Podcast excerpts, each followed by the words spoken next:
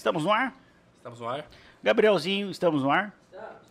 Então, eu sou o Jorge Aguiar. Meu nome deve estar passando aqui agora, embaixo, nesse exato momento. Rafael, será que meu nome está passando embaixo Nunca aqui? passa, Gabriel é estagiário, sempre esquece. Gabriel, então, por favor, vamos arrumar isso aí, nesse exato momento. Mas eu confio no Gabrielzinho, viu, Rafael? É. Eu acho que ele vai estar passando. Eu estou ao lado desse cara bonitão, desse cara dos olhos verdes, esse cara maravilhoso, inteligente, sábio, que tem muitas coisas boas para a sociedade, Rafael Milas. Tá falando do Dr. Júlio, tá falando, né? Só pode. Cara bonito, cheio de história. Nós Entendeu? estamos aqui com a nossa equipe, o nosso suporte, Lucas Belinello e Gabrielzinho, o Gabriel Lopes. Muito obrigado por vocês estarem aqui com a gente hoje também, fazendo o nosso su- suporte. E, Rafael, quem que hoje está conosco aqui? Quem que é o nosso convidado de hoje? Cara, é um cara que já foi tudo na vida. Ele foi pre- o prefeito mais jovem da história do Mato Grosso, não falando do Brasil. do Brasil. Do Brasil, com 25 25 anos. Foi deputado estadual, Não, federal. aliás, federal, governador, senador, Conselheiro do conselheiro Tribunal de Tribunal de Contas. Contas. Cara, Juro Campos. Que Não vida precisa de pública. apresentação, não precisa. Que vida pública magnífica. Doutor Júlio, muito obrigado pela sua presença. A gente, tá, a gente se sente muito honrado com o senhor aqui. Como eu escrevi na, na legenda, o senhor deve ter visto, hoje a história vai ser contada por um de seus personagens. Então, muito nos honra a sua presença. Muito obrigado por o senhor estar aqui com a gente. Obrigado, é meu, muito, muito agradecido pelo convite. É uma honra comparecer aqui para ser entrevistado por essa dupla de jovens valorosos da nova imprensa moderna de Mato Grosso, né? E com a disposição para responder qualquer pergunta, qualquer informação que desejar com relação à minha vida particular, à minha vida pessoal, à minha vida pública, a- o Mato Grosso, os projetos do passado, do presente e do futuro desse estado e também do Brasil, porque eu não fui apenas um político local. Eu comecei como político municipal, prefeito municipal de Vaza Grande em 72, eleito na, pelo voto popular. Doutor Júlio, só vou pedir pro. Com licença, o Lucas vai arrumar o microfone mais perto. Sim. E aí, aí, agora. Pela Arena, né? Naquela época tinha dois partidos, MDB e Arena, Aham. e nós então tivemos o privilégio de ser eleito prefeito aos 25 anos de idade. E aí não parei mais. Foi uma mera coincidência, não era minha pretensão entrar na política tão jovem como, pre- como foi previsto, mas foi uma coincidência muito grande e não parei. Prefeito, depois deputado federal em seguida após a divisão do Estado, primeira bancada que foi representar Mato Grosso em Brasília, depois primeiro governador eleito pelo voto popular, aos 35 anos de idade, o mais jovem governador da história de Mato Grosso, né? E um dos mais jovens do Brasil, segundo a Veja, né? E também depois saí do governo, fui participar da Assembleia Nacional Constituinte, fui deputado constituinte em 1987, 88, né, na Constituição, sob o comando de Ulisses Guimarães.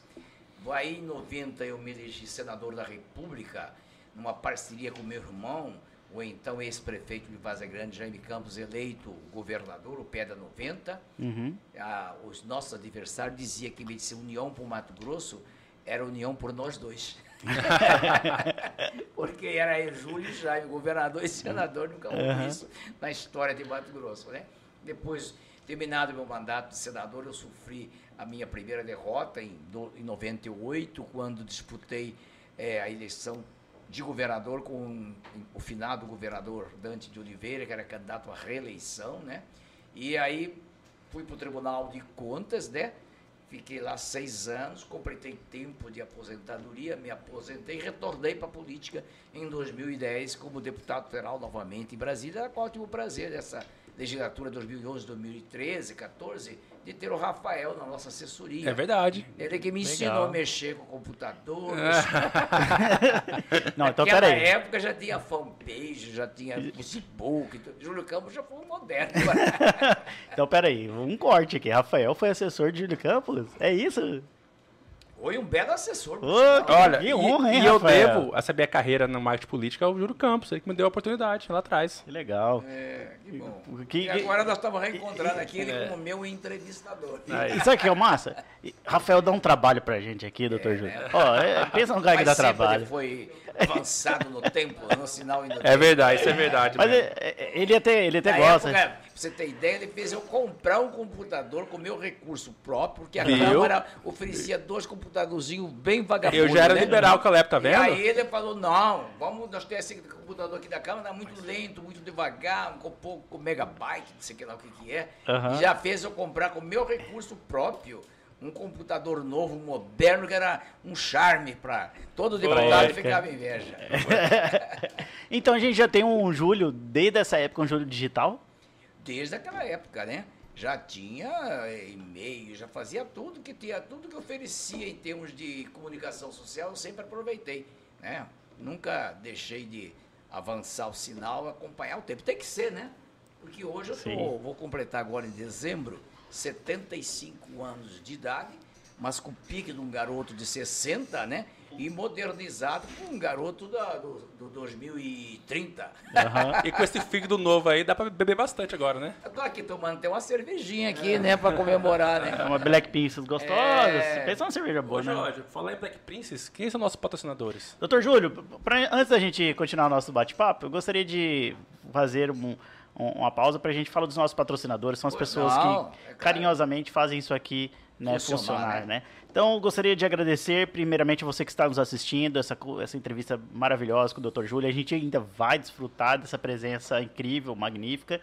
E mas antes de tudo, eu gostaria de pedir para você que está nos acompanhando, desde já deixar o, o seu, o seu like, né, o seu curtir neste né, nesse vídeo e além disso se inscrever no nosso canal que não custa nada. Sabe, Rafael, o que que eu estava notando? O quê? Que a gente tem mais views do que inscritos. É, Então você que está nos assistindo, por favor, desde já, já se inscreva no canal, que isso vale muito pra gente, pra você não custa nada. E as empresas que nós temos aqui, que são grandes parceiros e amigos que fazem isso tudo valer a pena, a primeira de todas elas, o ponto 30 e- 357. O senhor já tira, doutor Júlio? Já tirou, praticou? Nunca. Eu acho até bonito. Meu pai fazia, eh, caçava. Aham. Ia todo fim de semana ia no mato, né? Ficava à espera, que chamava, subia em cima de pau e ficava para matar tatu, é, paca, né? Aquela Aham. coisa toda. O Mas tiro eu nunca, é, eu nunca tive o- essa oportunidade, né? Duas coisas eu não consegui acompanhar meu pai, né? Que é caçar e nunca fumei também. Aham. Embora Ah, é? ele fumava, depois aos 60 anos ele parou e viveu até os 91. O senhor tá sentindo um cheiro gostoso aqui na sala, no ambiente? Tem um cheirinho. Tem um mesmo. cheiro gostoso, né? É. Tá aqui, Lucas, o cheiro? O cheirinho? Tem um, esse cheirinho é especial do ponto 357 de Rondonópolis. Ah, é, um, é um stand de tiro em que eles pensaram em tudo. Desde o momento que você chega no ambiente, tem um barzinho legal que você pode é, é, confraternizar depois da prática do esporte, um churrasquinho e tal, até o momento que você vai para a prática do stand do, Tá. do tiro esportivo. E, doutor Júlio, eles pensaram em tudo. Então, esse cheirinho foi um, é um cheiro que foi E criado Não tem em Cuiabá? em lugar nenhum do planeta. É só lá e ela nos deu né, um pouquinho pra gente fazer a aromatização do nosso ambiente aqui. Bom, Tá? Galera, se você quiser fazer a prática do tiro esportivo em Rondonópolis, é o arroba ponto 357ROO em Rondonópolis. Doutor Júlio, maravilhoso. Além disso, nós temos aí IMG Mídia Visual, que fica na Avenida. ah, como é que é? Miranda Reis. Miranda Reis. Viu? Minha, minha memória.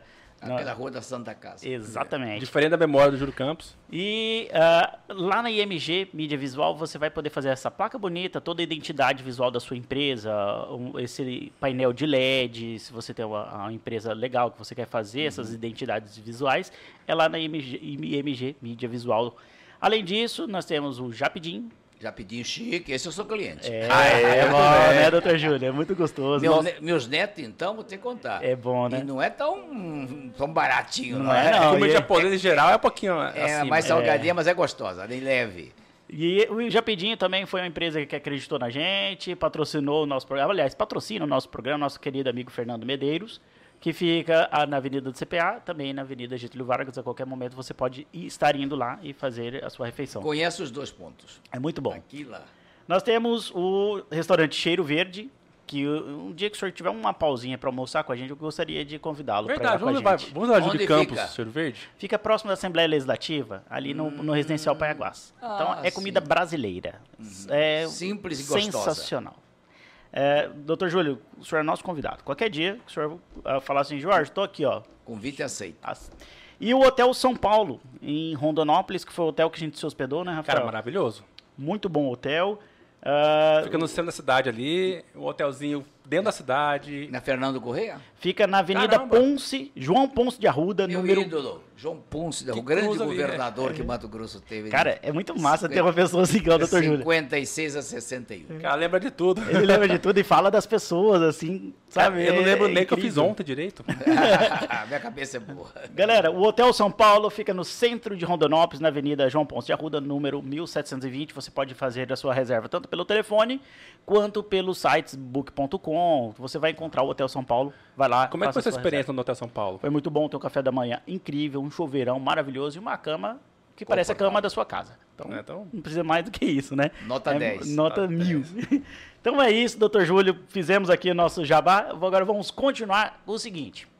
Da onde que, assim, o pai do senhor já era político? Com, quando que a política é inserida na família Campos? Bom, eu acho que quando com- começou a redemocratização do país, após o regime do Getúlio Vargas, né, em 45, quando houve a caída do Vargas e a criação dos novos partidos, eu estava sendo gerado na barriga da minha saudosa mãe, Dona Mária Curvo de Campos, quando ela entrou já na campanha de 46 para a eleição do general Eurico Gaspar Dutra para presidente da República, né? Do- pelo PSD, que era o nosso partido. Meu pai filiou no PSD ao lado de Filinto Miller, de João Ponce de Arruda, eh, de eh, Rachid Mamed, Licínio Monteiro da Silva, que eram os políticos mais importantes de Mato Grosso da época. Então, na campanha, eu já estava sendo gerado com a movimentação política. E quando foi em 1948, no governo Arnaldo Estevo de Figueiredo, que era nosso companheiro do PSD de Mato Grosso, governador eleito em 46, junto com Eurico, Eurico Gaspar Dutra, presidente, eh, houve a emancipação política de Vaza Grande e de Cuiabá. Houve a separação. Foi criado o município de Vaza Grande pela Lei 148, de 23 de setembro Ele vai lembrar a lei, ele acredita. de 23 de setembro de, de 1948 e instalado no dia 1 de janeiro de 49. Em 49, após a instalação pelo, pelo governador Arnaldo Esteve, nomeando o primeiro prefeito, Gonçalo eh, Figueiredo, que depois mu- mudou para Rondonópolis, você falou aí, o coronel Gonçalo Figueiredo, que era da Polícia Militar, e houve a primeira eleição para a Câmara Municipal de Vazé Grande e a prefeitura. E meu pai foi eleito vereador em 1949, na primeira legislatura de Vazé Grande, o mais votado vereador pelo Seu Fiote. PSD. Seu Fiote. Seu Aham. Fiote. Seu Fiote foi eleito vereador e, em seguida, naquele tempo, logo, e um tio meu, o tio avô, hoje seria Gonçalo Botelho de Campos, era prefeito de Vaza Grande, ele renunciou ao mandato para ser deputado estadual em 50. E naquele tempo não tinha vice. Quando o prefeito, o prefeito renunciava, fazia nova eleição daí a 30 dias, 60 dias, né? Uma eleição suplementar. E meu pai, então, foi eleito em seguida prefeito, Prefeito. de Vaza Grande. Não terminou o mandato de vereador e foi ser prefeito de 51 a 53. Três anos de mandato na primeira gestão. Hum, Posteriormente, meu pai voltou a ser prefeito quatro anos depois, elegeu sucessor o meu tio Licínio Monteiro da Silva, né? E depois voltou a ser prefeito de 57 a 61 novamente, né? É, como prefeito de Vargas. O Fiote foi um grande prefeito porque ele teve no segundo mandato o apoio do então governador Ponce de Arruda. E asfaltou a Avenida Couto Magalhães, ali no trevo do aeroporto, onde tem aquela farmácia. Sim. Sim. É, ele conseguiu levar o asfalto até lá na- no, no centro de Vaza Grande todo. Então foi um sucesso. Então ele né? criou o centro de Várzea Grande. né? Foi. O centro de Vaza Grande foi urbanizado por meu pai. E o meu tio, Licínio Monteiro, que tinha sido prefeito, ele tinha conseguido, com a antiga Espévia, que depois virou Sudã, um financiamento para pôr a rede de água na cidade. Então, fechou com muito sucesso. Água e asfalto, né? Deu uma boa. E aí, a partir daí, o prestígio nosso foi muito grande. Tanto é que dos Vaza Grande está com 70 e poucos anos de emancipação, né? Dia 23 de setembro deste ano, agora, de 1949 para 2021, dá o quê? 72 anos? Sim. Praticamente 50 e poucos anos foi membros da nossa família que foram eleitos pelo voto popular. Nunca tivemos nenhum prefeito biônico nomeado, sempre eleito. O nosso grupo ganhou praticamente todas as eleições, entre as quais a última agora, né? Que é a prefeita Lucimar Sim. Campos conseguiu eleger o sucessor dela, dela Que é o Calil. Calil Baracato, Esse- que está no exercício. Esse seu tio, é, Botelho, Gonçalo Botelho Gonçalo de Botelho. tio Gonça. tem, ele tem algum parentesco com o Botelho de hoje aqui? Sim, é, É, a mesma família, porque um, Ah. uma Campos casou com um Botelho, o Zé Botelho, que era o pai dele, né? Que seria o, o tio-avô do atual deputado Eduardo Caramba. Botelho. É uma familiocracia um pouco. O Nereu Botelho de Campos, que foi deputado, foi prefeito também, é nosso primo. O Ari Leite de Campos, que foi prefeito, deputado, é nosso primo. O Gonçalo Pedroso Branco Campos de Barros também foi nosso primo. O atual eh, conselheiro do Tribunal de Contas, ex-presidente, ex-deputado Campos Neto, Campos é- Neto. É, meu sobrinho, né? Segundo. Quer dizer, então a família é muito grande. E sabe que- temos outro parente mais ilustre, É que é o que eu- primo do meu pai. Ah lá, O senador Roberto Campos, embaixador, Ah, então, ministro. então tem um é parentesco. isso que eu ia né? perguntar pro senhor. O senhor me conhece, você está em volta aqui de, de liberais aqui. É. O senhor que foi um dos fundadores do PFL aqui de Mato Sim. Grosso. É, eu queria que você falasse a, a sua relação com o Roberto Campos. Da onde que vem a linhagem Olha, familiar e tudo não, mais. familiar, né? A, a mãe do Norato, do, a mãe do, do Roberto, a Honorina, é, era prima irmã da minha mãe, da minha avó por filha, né? Prima irmã e criado junto. Naquele Uhum. tempo era muito Mato Grosso pequeno. Então, ah, ele é primo do meu pai, primo, é, e seria meu tio segundo em segundo, né, grau. E hoje eu continuo. é, E quando chegou, é, na época que eu fui candidato a governador, né, em 82, eu convidei ele para vir ensinar. Mas essa é uma história que eu tenho que contar mais detalhada. Depois. Vamos chegar pai- lá. É, depois que meu pai foi prefeito duas vezes, né? Ele resolveu sair de Vaza Grande e nós morávamos na Couto Magalhães, Sim. onde é a Fundação Júlio Campos hoje. Era a nossa residência Ah, e o nosso sabia. comércio, a Futurista. E é lindo pai ali, era- doutor Júlio. É, Muito meu bonito. pai era um comerciante assim, começou pequeno, né, com um bolicho pequeno, mas nós tínhamos um tio-avô muito rico, tio dele, que chamava Coronel Luizinho, Luiz Coelho de Campos, que era casado com uma francesa, chamada Leonor Pernet. Que Que veio- ele foi buscar em Paris, aquela que dançava dança cancan, né? Aham. Aquela Moulin coisa. Rouge. É, Moulin Rouge. É. E ela, quando chegou aqui, o- Pô, queria uma um dessa aqui. escândalo. né? Será, será que ainda tem uma dessa lá pra mim? Pode ser, né? Sempre tem, né? Então houve aquela, aquela coisa estranha, ah, mas ele era um homem muito avançado para a época, andava só de terno branco de linho, né? Tinha, tinha sido o primeiro. Finíssimo. Ele foi prefeito de Pochorel por 10 anos. Meu Deus. Foi o Nossa. primeiro Finíssimo, né? prefeito de Pochorel. Não tinha Rondonópolis, não tinha Dom Aqui, não tinha Jaciá, só tinha Pochorel ali. E ele era tido como vice-rei do leste, nomeado pelo então interventor Júlio Strubig Miller. Por isso a nossa ligação com a família Miller Miller. vem desde o tempo de Filinto Miller, de Júlio Miller, sempre os campos foram aliados dos Miller e dos Ponce de Arruda, da família Arruda aqui em Mato Grosso, né? Aí meu pai eh, resolveu, quando nós já estávamos crescidos um pouco, precisava estudar em não é, um colégio melhor em Cuiabá, ele mudou para Cuiabá. E mudamos para 24 de outubro, ali na esquina com a Marechal Deodoro. A Futurista ficou muitos anos funcionando aí. No e também o depósito grande lá em Vaza Grande, na Avenida FEB, ao lado da Casa Domingos ali, onde hoje tem a Casa Domingos, né? Da família do... Então a casa do senhor era onde hoje funciona uma boate ali? Sim, meu pai deve É? estar revirando no túmulo, né? Ô, Jorge, Pessoal, é a Num. A É a Num Num Garden. Boate. É. é a Nu, não sei o que lá. Que... é- Então, essa, essa- esse episódio aqui, eu acho que nós vamos distribuir nas escolas aqui. Não é um episódio político, sim, de história, Mato Grosso. Exatamente. É, é, também, o que que ocorreu?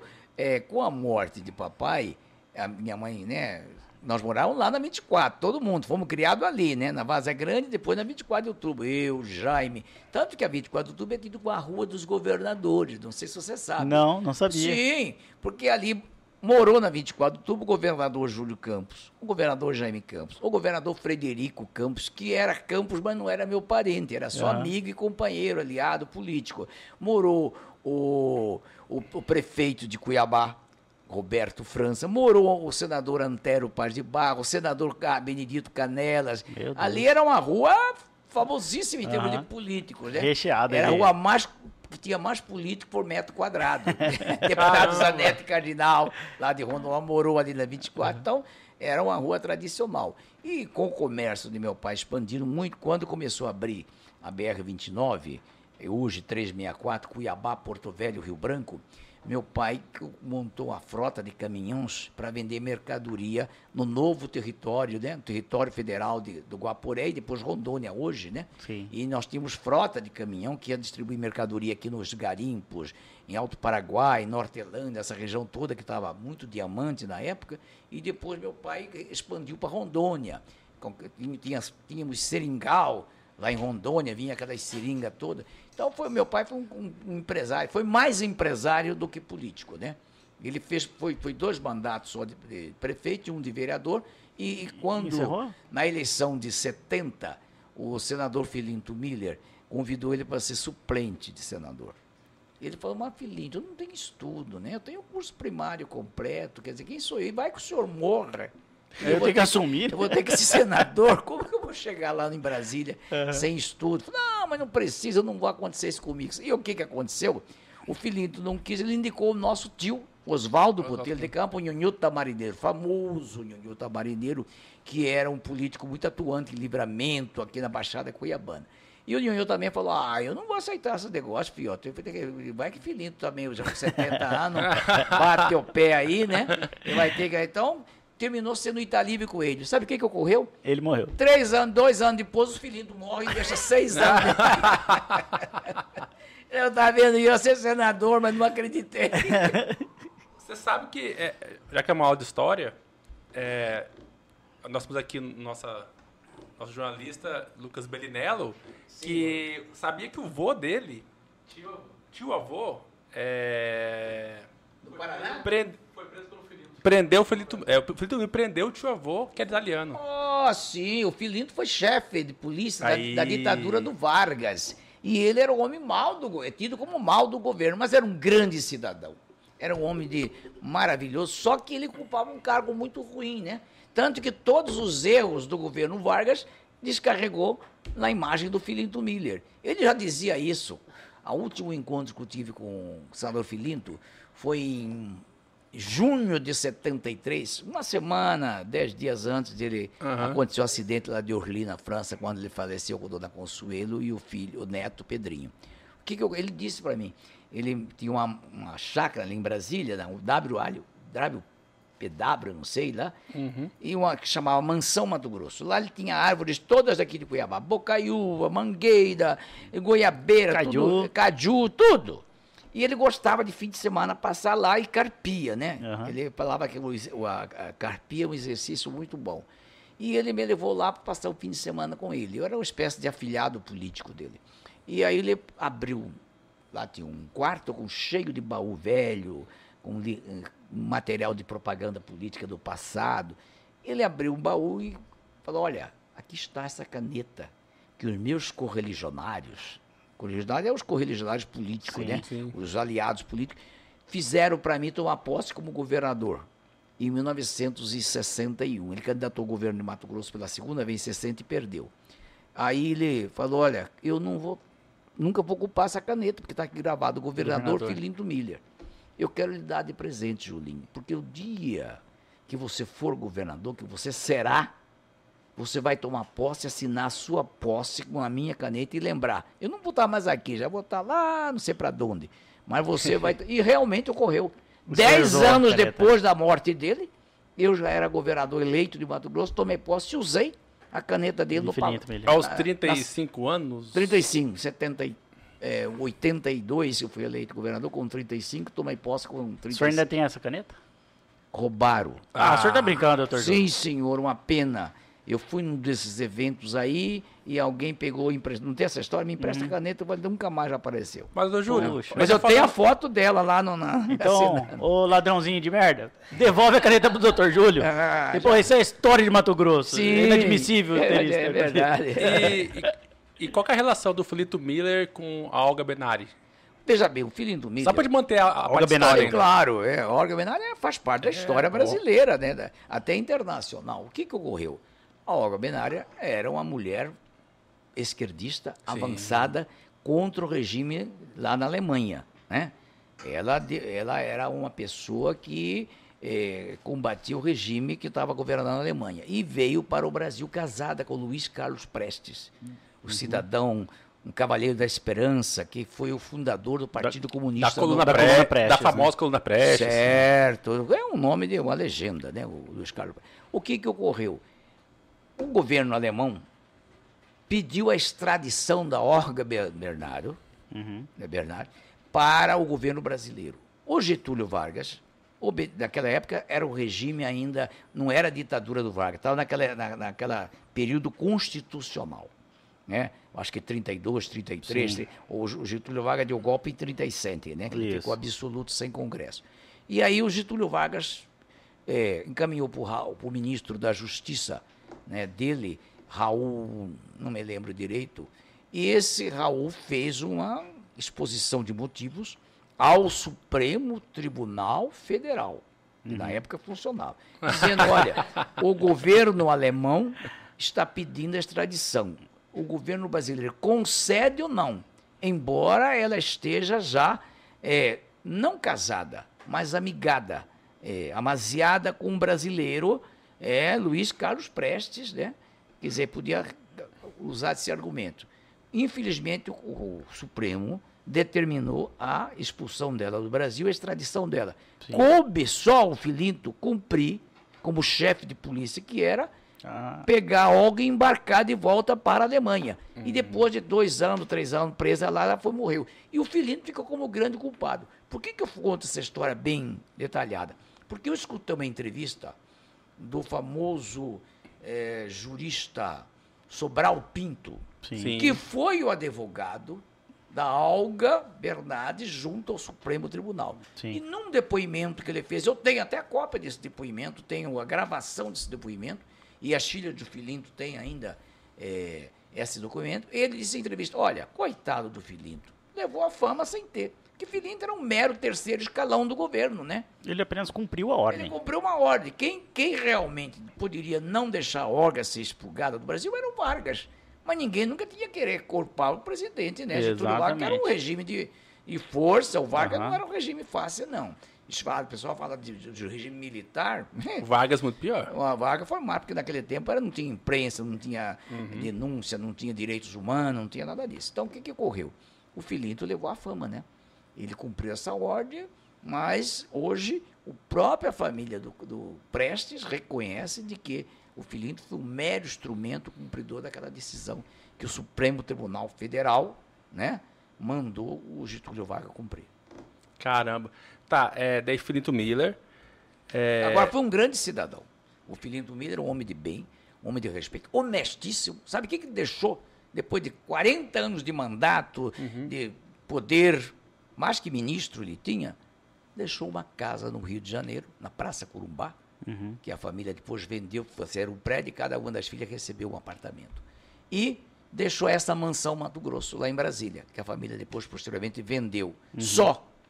Nunca teve nenhum beijo Sim. material. Aliás, os Millers têm essa, essa, essa moral, realmente. O próprio Júlio Miller foi interventor aqui em Mato Grosso 10 anos, no tempo que não tinha Assembleia, não tinha Ministério Público, não tinha né, Poder Tribunal de Contas. Nada, Tribunal não tinha nada. Tribunal de Contas da União. E saiu com a maior simplicidade do mundo. E a única coisa que ele deixou para a família foi uma fazendinha que era do avô dele aqui na Lição, na, na saída aqui em frente ali a Águas Quentes. Aham. E também uma casa velha que tem aqui na rua, é, perto da antiga Secretaria de Educação né, do Estado.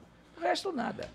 Você sabe que eu tava Interessante. pesquisando a- um pouco da história do senhor. Sim. Tem uma história muito curiosa que queria que o senhor relembrasse, que eu acho que, que hoje a gente vive em um momento de polarização, né? De tudo mais, política, esquerda, direita, tudo mais. É, quando. Que ano foi isso? Oit, set, 85, Não, 80. O, senhor, é- o senhor é prefeito, eu acho, de. 73, Da, 77. da construção do aeroporto de Vaza Grande. Aham, da reforma. da reforma. ampliação. que o senhor pediu para asfaltarem a, a maneira estranha que o senhor pediu para asfaltarem é, Vaza Grande. Quando o presidente pousou, Não, isso eu era prefeito de Vaza Grande. Ocorreu o seguinte. essa história é engraçada. Nós tínhamos apenas a- a- asfaltado a Vaza Grande, né? Aham. A- ali o centro da Vaza Grande. Que ano, só, que eu esqueci o ano, que ano É, foi isso? 74, 74. 75, Geisel, presidente. Ah, sim, o que, que Geisel. ocorreu? Eu tinha um sonho, que era duplicar a Avenida FEB. Era uma, um- a Avenida FEB é uma pistazinha de 8 metros. E Vaza Grande, Cuiabá, crescendo o movimento para o Nortão também, já começando a executar, e eu queria fazer o, o- o- o- o asfalto da duplicação da pista, que foi a maior obra que eu fiz na mão do prefeito de Vaza Grande. E eu contratei uma empresa semi-quebrada, né? Que era o Sérgio Canugia, que está vivo com 90 e poucos anos.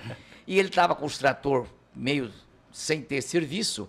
Falou: olha, contrata meu tra- meus tratores para fazer essa obra aí, porque o, o banco quer tomar de mil tratores. Se eu tiver com um contrato da prefeitura, o banco não vai tomar, vai dizer que eu vou faturar. E aí falou, mas eu não tem como pagar, mas a grana é uma receitazinha mínima. Falou, vamos conseguir o financiamento. E aí, o dia que o presidente Geisel veio a Cuiabá para inaugurar a aqui a central de usina de aqui no Barro Duro, estação de tratamento, né, de energia elétrica ali do Barro Duro, aquela com linhão que veio de Cachoeira Dourada, o Geisel trouxe o, o segundo linhão de Cachoeira Dourada para Cuiabá e fez Sim. aquela subestação grande ali no Barro Duro. Eu aproveitei da oportunidade porque pelo protocolo quando o presidente vem aqui ao estado, o, o cabe ao prefeito de Vaza Grande receber na pista do aeroporto o governador e aqui do outro lado do rio ele entrega para o prefeito de Cuiabá. Ah, não sabia que tinha esses Tem- protocolos. não, tem, é, Interessante. é uma legislação, né? Aham. Porque o, o aeroporto é de Vaza Grande, né? Uhum. Está situado em Vaza Grande, então uma autoridade dentro da, Do município. aeroporto é o, governador, é o prefeito da prefeito. cidade. né? Então, no carro oficial que eu vinha do aeroporto, um, um- tá até hoje, um Itamaraty presidencial, que está aí no palácio exposto ali embaixo, você pode ir lá amanhã se quiser ver. Nós vínhamos o governador Garcia Neto, o presidente da República, o prefeito de Vaza Grande e o general tal, que era ajudante de ordem do presidente, né? né? E o, o Sérgio bolou o seguinte: vamos jogar poeira em cima do. Da, quando passar o carro, nós colocamos. Ali tinha um, uma poeira fina, né? Tinha, era um barranco grande, nós destruímos o barranco ficou aquele pó horrível. Aham. Quando ele viu o barulho dos motoqueiros ah, que vinha chegar aqui, ele começou a andar com as tombeiras, com as, com as caminhão basculante em cima. E levantou a encheu. poeira. Aí o presidente lá falou, "Pô, o governador, o prefeito, o que, que é isso? Falei, é uma obra que eu quero fazer, não tenho dinheiro. tô precisando." não é possível, governador. Vamos, vamos, vamos Amanhã vamos fazer. quando chegou no retorno, ele dormiu em Cuiabá. À noite tive um jantar na residência oficial, onde hoje é ali o. Sim, atrás da prefeitura. É, atrás da prefeitura, o museu lá, é, dos governadores. O que, que ocorreu? É, no jantar, né? Eu tive a oportunidade de aproximar mais do presidente, menos protocolar, e falei com o presidente, eu queria saber como que o senhor podia me ajudar para fazer aquela obra, o senhor viu o vexame que foi, nos momentos que o senhor passou, encheu de poeira. Ele falou, amanhã eu vou falar com o Costa Cavalcante, ministro do interior, e é, o Banco da Amazônia tem uma linha de financiamento para infraestrutura de- urbana. Né? E realmente lá no aeroporto ele chamou o ministro antes do embarque falou, olha, dê um jeito de financiar. Só que havia o seguinte, só, o Banco da Amazônia só financiava com cidade acima de 50 mil habitantes. E Vaza tinha 40, 35 mil. Aí nós fizemos um decreto criando a Grande Cuiabá. Hum, olha que O inteligente. governador Garcia Neto fez um decreto e eu e o prefeito de Cuiabá, o meu querido amigo Rodrigues Palma, que eu mando um abraço para ele, é, assinamos, fizemos um convênio, fui a Belém, conseguimos o financiamento e o governador Garcia Neto assumiu depois o pagamento desse. Eu entrei com 10% e o governador Garcia Neto entrou com 80%, 90%. Então, realmente, foi uma epopeia, né? E a hoje, é- é- até hoje é uma obra. Já imaginou? Há 45, 50 anos atrás eu fiz a duplicação aqui da Ponte Júlio Milho até o aeroporto Doutor Marechal Júlio, Rondão. é verdade que eu, eu me recordo de eu, né, Eu sou cuiabano, apaixonado pela minha terra. É, sou um, am- tenho um amor muito grande por Cuiabá, por Varza Grande, por tudo isso aqui. É verdade esses rumores que falavam na época que o senhor era louco de duplicar a ponte. Ah. Que me me falaram assim, eu não sei se era papai que falava assim, que quando. Ah, quando o Júlio Campos duplicou essa ponte aqui, a, a- ponte mesmo, de- É. da 15 de novembro ali que liga a Avenida da É, Febre. Ponte Júlio que o senhor for, for chamado de louco. Esse Júlio é louco, é megalomaníaco. Mas com a duplicação da pista, exigiu que duplicasse a ponte também, porque senão quando chegava da ponte... tinha que Afunilava, né? Afunilava. Eu fiz duas grandes obras de duplicação, que foi a duplicação da Avenida FEB, né? E depois, como governador, eu dupliquei, já dupliquei a Fernando Correia da Costa. Ah, o Fernando Correia eu, foi a uma pista única. Eu não sabia disso, Deu não. um trabalho fora do comum, porque tinha muita casinha, tive que desapropriar muita casa, afastar. Eu pessoalmente ia negociar com o cidadão. aí o cara falava, pessoalmente? "Ah, se o governador vir aqui, eu ah, deixo ele abrir mão. Esse- Eu abro a mão da minha. Eu fui lá, olha, é. meu amigo, vamos aqui. Eu- ele queria cobrar 100 mil reais. Eu falei, ah, eu tenho só 50 para te pagar em 10 parcelas de 5 mil por mês. então, governar Mato Grosso, para ser perfeito, é uma, é uma epopeia maravilhosa. É os melhores cargos que tem, porque você conversa com o povo, você sente a reivindicação popular e você atende. Então, como prefeito, fiz um grande. Eu também tive como prefeito o privilégio de transformar a Vaza Grande, de uma cidade cerrado que era vizinha de Cuiabá, dormitório de Cuiabá, na cidade industrial.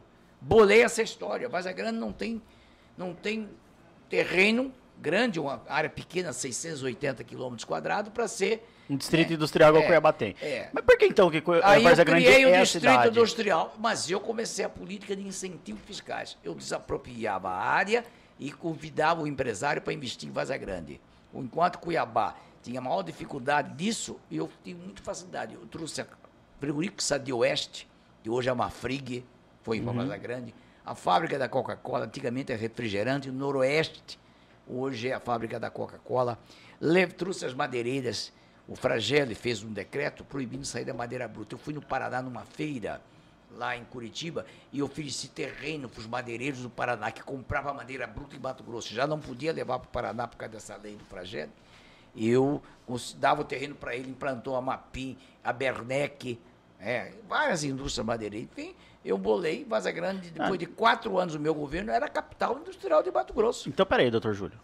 O senhor está falando que ah, Coca-Cola, a Sadia, Tudo foi eu que trouxe. Eu fui, eu fui negociar essa dia lá em Concórdia, Santa Catarina, com o senador Atílio Fontana. É pena que o Mato Grossense, o brasileiro, não tem memória. Cometem muitas injustiças. Isso é a verdade. Por exemplo, eu me considero um injustiçado. Não só pelo muito que eu fiz por Vaza Grande, como muito que eu fiz por Mato Grosso. Uhum. A gente tem essa pequena mágoa, esse pequeno ressentimento, porque a memória aqui é muito. Houve um crescimento muito grande, uma migração intensa de gaúcho, paranaense, paulista, mineiro, eh, nordestino para Mato Grosso. E ocorreu que essa, essa, essa modificação da população muito rapidamente esqueceram a memória de quem fez por Mato Grosso. exatamente. É, eu fiz um desafio quando fui governador. Enfrentei uma campanha muito difícil, em 82, disputei uma eleição contra um padre. E um padre que é tido como um mito. Padre Pombo. Padre Raimundo Pombo Moreira da Cruz. Quem que é esse? Eu não, Esse eu não me cidadão, recordo. se não é- esse cidadão Nem nos livros é- de história eu não é recordo. Padre Salesiano, diretor do Colégio Salesiano, foi meu professor, meu grande mestre, né? craque em matemática, geometria e português também. O Padre Pombo, quando veio em 78, 77, começou a história da divisão de Mato Grosso. Uhum. E Cuiabá era contra a divisão. A maioria da população aqui do norte e de Cuiabá era contra por causa do quê? Porque nós éramos, nós íamos ficar muito pobre. É, porque a gente é Porque 70% do, do- do- da população de Mato Grosso estava concentrado no hoje Mato Grosso do Sul. É, pra você ter ideia, as principais cidades de- aqui do norte ficaria Cuiabá, Vazé Grande, Rosário Oeste, Rondonópolis, é, Alto Araguaia, pouca coisa. Então, não tinha ambiente assim favorável. O, governador Garcia Neto, que era o governador na época da divisão, começou uma campanha muito forte contrária à divisão, tinha até música, né? Sobre a não, para contrária à divisão. E este padre também, que era corumbaense, mas morava em Cuiabá, ele assumiu a bandeira da antidivisão do Estado. E ele virou uma espécie de Bolsonaro da vida hoje, mito, né? Uhum. E falava as verdades. É, aquela coisa toda. Uhum. E quando chegou em. A divisão ocorreu em 78, é a lei complementar 3177, de outubro de 78, dividiu Mato Grosso. Não teve jeito. O Gás foi muito duro, falou: não vou voltar para trás, é um projeto nacional, para dar papai dividiu. E ele veio a eleição de, em 78, ele candidatou a senador da República pelo MDB. O Pombo, Padre Pombo. O próprio Raimundo Pombo, candidato. Ele teve mais votos que todo mundo, individualmente. Mas só que naquela época havia lutar de sublegenda. Cada partido podia lançar três candidatos.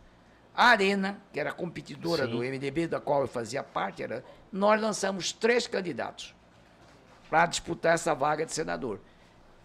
Nunes Rocha, ex-deputado é, federal lá de, de Pochorel, de Rondonópolis. O Bento Porto, que era um, tinha sido secretário de planejamento, um cara genial, estudioso, competente.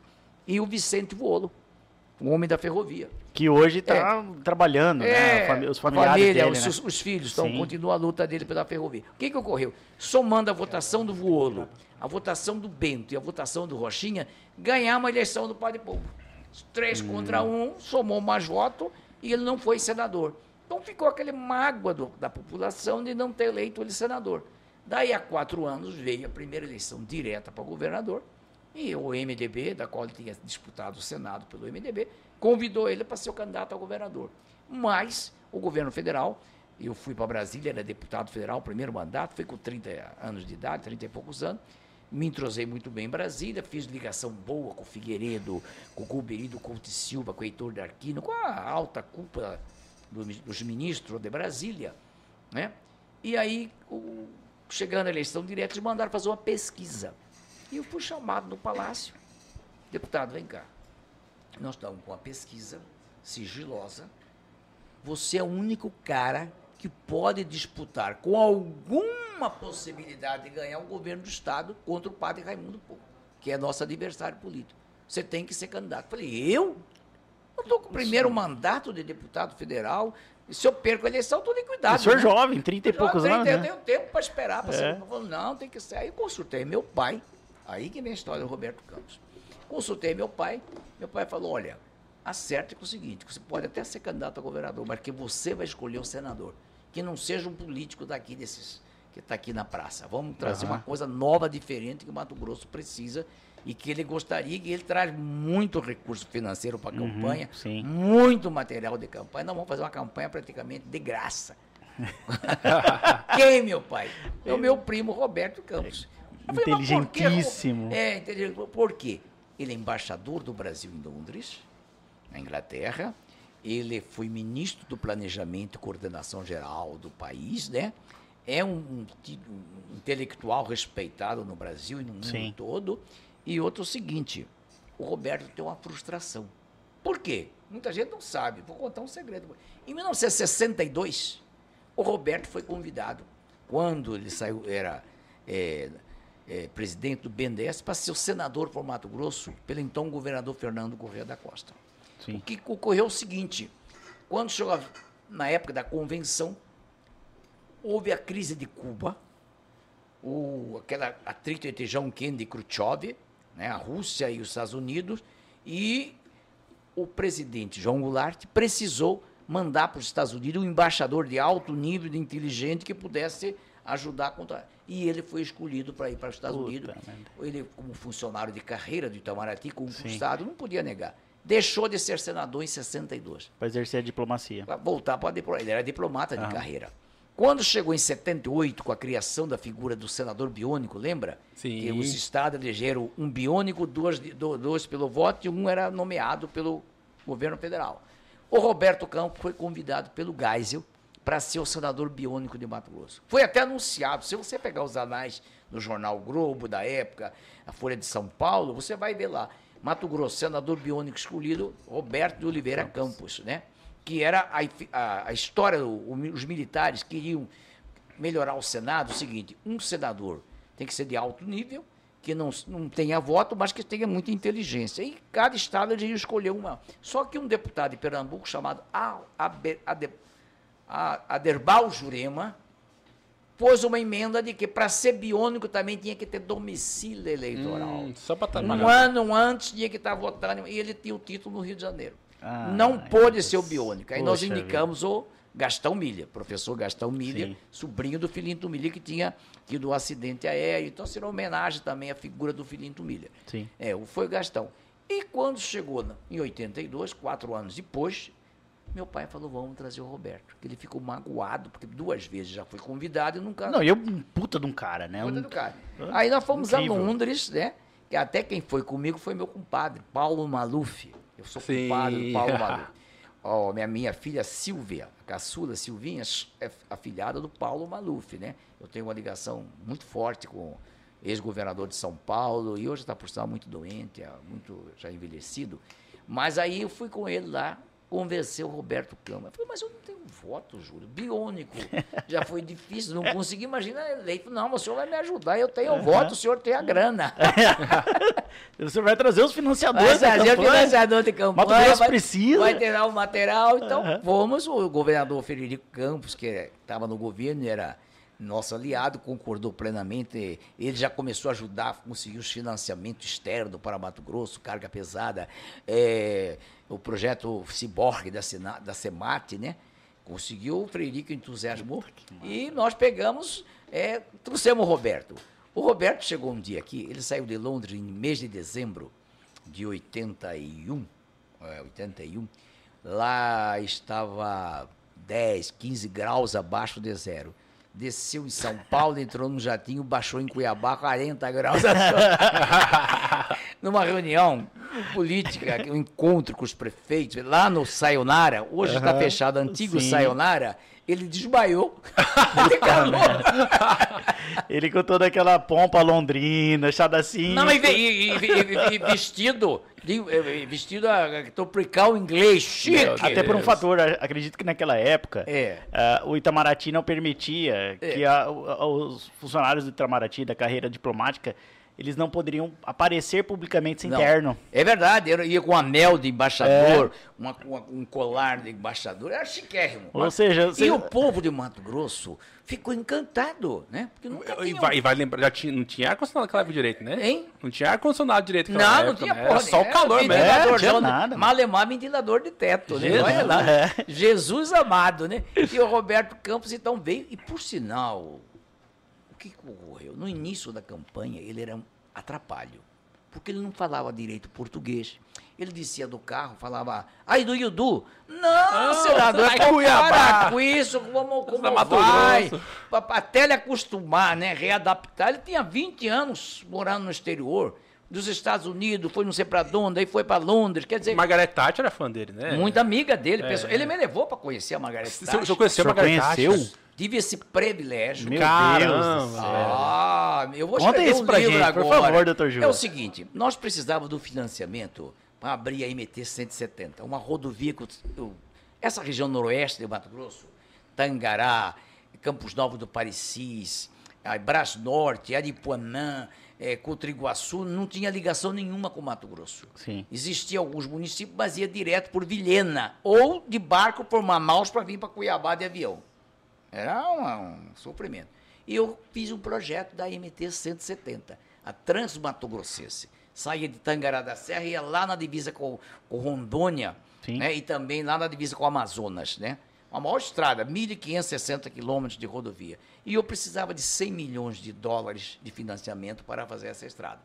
E o Roberto Campos falou: olha, governo federal, nós já estamos devendo o BID, Banco Interamericano de Desenvolvimento, Sim. já devemos 195 milhões de dólares, já devemos o Banco Mundial, o BIRD, né, 175 milhões de dólares, que é o Polo Noroeste, e devemos alguns bancos privados, Banco BNDES, Banco Brasil, Caixa Econômica. Então, nós temos que conseguir um banco privado estrangeiro. E fomos lá para Londres com o projeto para o Libra Bank, né? que eram os diretores amigos do Roberto Campos. Moeda forte. Mas quando foi precisado o negócio, eles falaram, olha, eu vou, nós vamos consultar a primeira-ministra, que é muito dinheiro para emprestar para um Estado. Quando nós fomos falar com a Margarete Thatcher, lá na residência oficial, que é Sim. o o 10 lá de Londres, né? ela, eu abri o mapa, mostrei para ela, Ela falou, quantos estados brasileiros vai ser beneficiado? Eu falei, não, é só o meu estado. Ela apavorou, o quê? 1.500 quilômetros de estrada dentro do seu... Eu falei, sim, senhora, ministra. Ela, Ela falou, não vai entendem, daqui, não vai, tem- de, vai daqui, Daqui vai de Londres tamanhozinho, a Moscou. Vai de Londres a Moscou. É falei, isso- Down Street, não é? É. No, no number É, Down 10. Street, Negócio Down assim, eu posso 10. estar enganado aqui. O que que ocorreu? Aí fiz- tomamos um chá das 5 com ela e ela pegou o telefone, ligou para o banqueiro, dizendo, olha, da minha parte eu acho que não há problema nenhum, né, vamos confiar no embaixador Campos, né, que é o, era o mais forte, né, e conseguimos esse, esse- e realizamos essa estrada. Se hoje Cotriguaçu, se hoje Aripuanã, é, Colniza, vem a Cuiabá, Juara, deve a esse projeto. Deve a Júlio Campos e a Margaret Thatcher. Sim, É, também. ó, minha- Cara, minha a, dama memória- de, a dama É. de ferro. Eu estou, é ferro. eu estou com a memória quase de Júlio Campos aqui, ó. Downing Street, número 10. É isso aí. Viu? É. Tá, e sabe o que eu, eu acho estranho? Eu sou, acho que falei pro senhor algumas vezes, sou um grande fã de Roberto Campos, né? Pra mim, É. O senhor, quando você conviveu com ele, ele, o senhor sentia aquele humor ácido que a gente vê na litera- literatura dele, nos vídeos, nos programas? Como é que ele era? O cara bem-humorado, ele tinha uma... Olha, o melhor contador de piada que eu conheci. Ele contava piada que envolvesse japonês com sotaque japonês.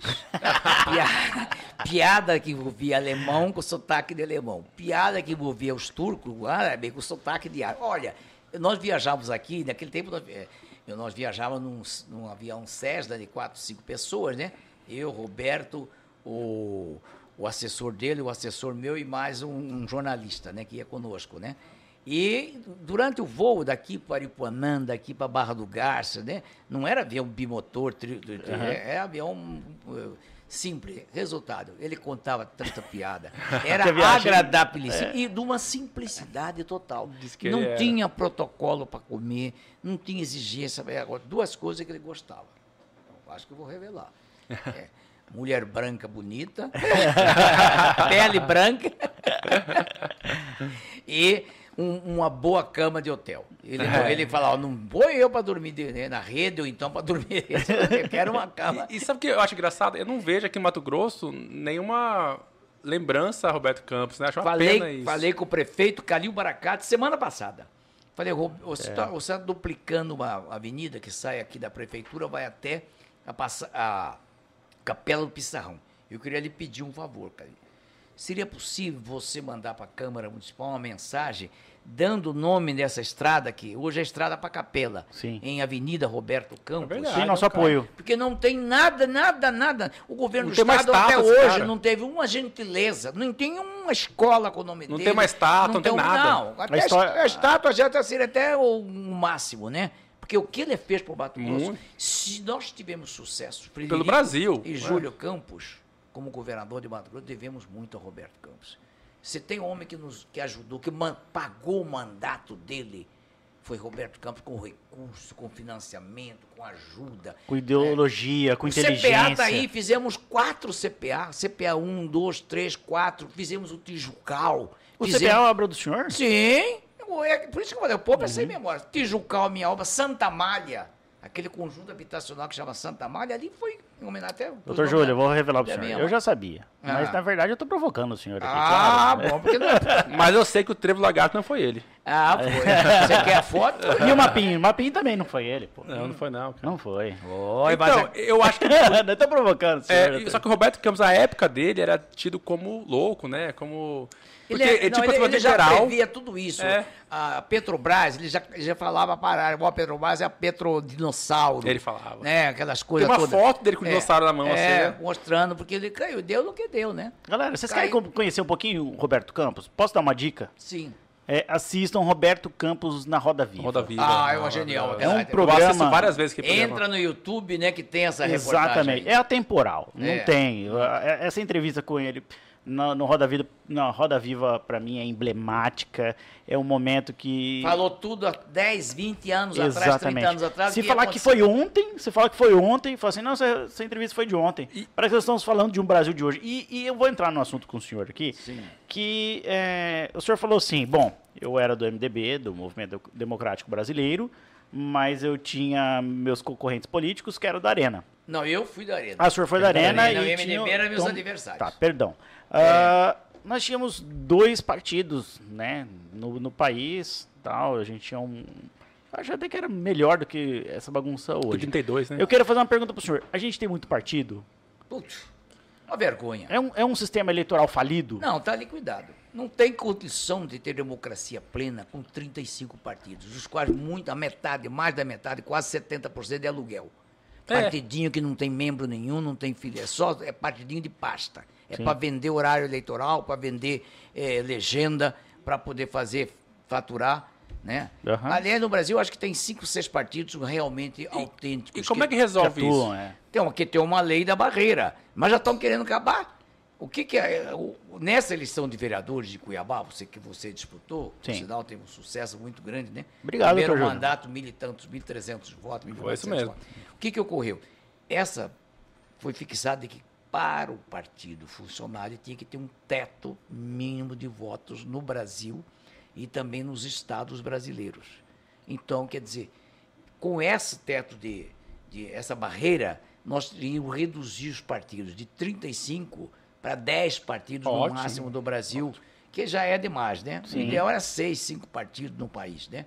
É, num, bipartidarismo é ruim, mas excesso de partido também é muito ruim. Então, o presidente da República, o governador do estado, o prefeito municipal, fica na dependência de negociatas permanente, porque nunca consegue ter uma bancada de apoio. Por exemplo, eu tive grande sucesso, porque no meu tempo nós tivemos quatro candidatos a governador. Júlio Campos, do PDS, Padre Pombo, do MDB, Anacleto Cleorelli, do PDT, e João Molevade, do PT. Só que João Molevade, do PT, teve mil votos. Anacleto Cleorelli, do PDT, mil votos. Júlio Campos, duzentos e pouco, e Padre Pombo, cento e tantos mil votos. Negócio assim, quase duzentos mil Foi votos. entre vocês dois, É. né? Então, nós elegemos as duas, a bancada. Eu elegi 13 e eles elegeram 11 deputados dos 24. Uhum. Com essa base suplementar, a gente governava com tranquilidade. Você tinha 13 aliados que estavam com você de noite votando Sim. a favor ou contra. E de 11 contra, né? Hoje não. Hoje o, o presidente tem que negociar com 30, cada partido tem um, dois, cinco, 10 deputados. Tudo quer ser, ter bancada e o custo aumentou muito, né? É o Eu tal do fundão, que- né? É. Não, não é o tal do fundo, não, é o é o tal da governabilidade. Entendeu? Porque eu acho que é disso que o senhor está falando, de governabilidade, né? Porque se você é o chefe do Poder Executivo, hoje, quando você tem que negociar com 36 partidos, você tem que ficar assim. é, e negocia para cá, e manda obra, e manda emenda, e a coisa vai degringolando de uma forma que a própria democracia ela é muito fragilizada, né, doutor? Júlio? Muito. Muito. Doutor Júlio, é, se o senhor quiser dar uma pausinha para o banheiro, Sim, é o senhor está em casa aqui, o Rafael, a gente ótimo. vai dando. Vamos aproveitar. A- vamos abrir, abrir essa pizza, Jorge. Vamos, vamos abrir, É doutor Júlio, verdade. tá? Vamos dar uma pausinha aqui. Gabrielzinho, dá uma pausa no, no som. Cara, Então, retomando aqui o nosso programa. Bom, gostaria de re, eh, não, antes de retomar. Não, não quer se reinicie, antes de falar. Olha que tá aqui, cara. Você Galera, consegue. acabou de chegar aqui três pizzas maravilhosas. Doutor Júlio. Ô, ô, Lucas, serve o doutor Júlio aqui fazendo favor, cara. Você que. Não, o doutor Júlio é um cara nós temos- simples. Ele vai comer com a mão. Pizza aqui. Tem que cortar? Não, vai comer com a mão, doutor Júlio. É, com a Você- mão Você mesmo. é um cara simples. É, agora a gente vai ver o doutor Júlio. Eu conheço o doutor Júlio, é um cara simples. Galera, tem uma- nós recebemos pizza aqui do Tolentino, que é o marido da cozinha, que é o nosso grande parceiro. Nós gostaríamos de mandar um abraço do Tolentino. Maravilhoso. Galera, entra lá. Tem umas pizzas aqui que não dá, cara. A gente recebeu pizza aqui hoje de é, calabresa, né? Tem pizza de torresmo, galera, de torresmo. Tipo, cara, não tem coisa melhor no mundo do que torresmo. Ah, e uma pizza... Doutor Júlio, nem Dr. esperou, tá lá, ó. Ele é- Doutor Júlio que essa é pizza aqui é animal. É uma pizza de banana brulê. O senhor que é uma pessoa viajada, o mundo inteiro e tal, já comeu um creme brulê parisiense, com certeza. E essa pizza aqui, o senhor vai, vai, é- é- vai mudar a vida do senhor. Doutor que é espécie, viu? Enquanto tá falando aqui, tá comendo a pizza. Cara, É sabe, sabe o que é mais legal? Que geralmente a pizza que você come, Jorge, dá aquele peso assim no estômago, né? A do Tolentino não, sabe por quê? Porque a fermentação dele, que ela é lenta, é, É. orgânica, assim, não é aquela coisa assim, ele deixa, larga lá. Galera, e além disso, você que está no chat ao vivo, a gente está recebendo, doutor Júlio, pessoas de Itapema, de Santa Catarina. Assim. É, a audiência de Itapema, a gente está recebendo a São audiência Paulo também, de Assis, acho que é interior de São Paulo, vi também. do interior de São Paulo, de Assis, o Júlio César Parazzi. que é meu sobrinho, maravilhoso, que o Titio ama. Beijo, meu filho. Ah, e muitas perguntas. Então, se você quiser ainda, dá tempo, manda sua pergunta, a gente vai ler aqui. Tem pessoas que admiram o Dr. Júlio e a gente vai fazer a pergunta aqui ao vivo.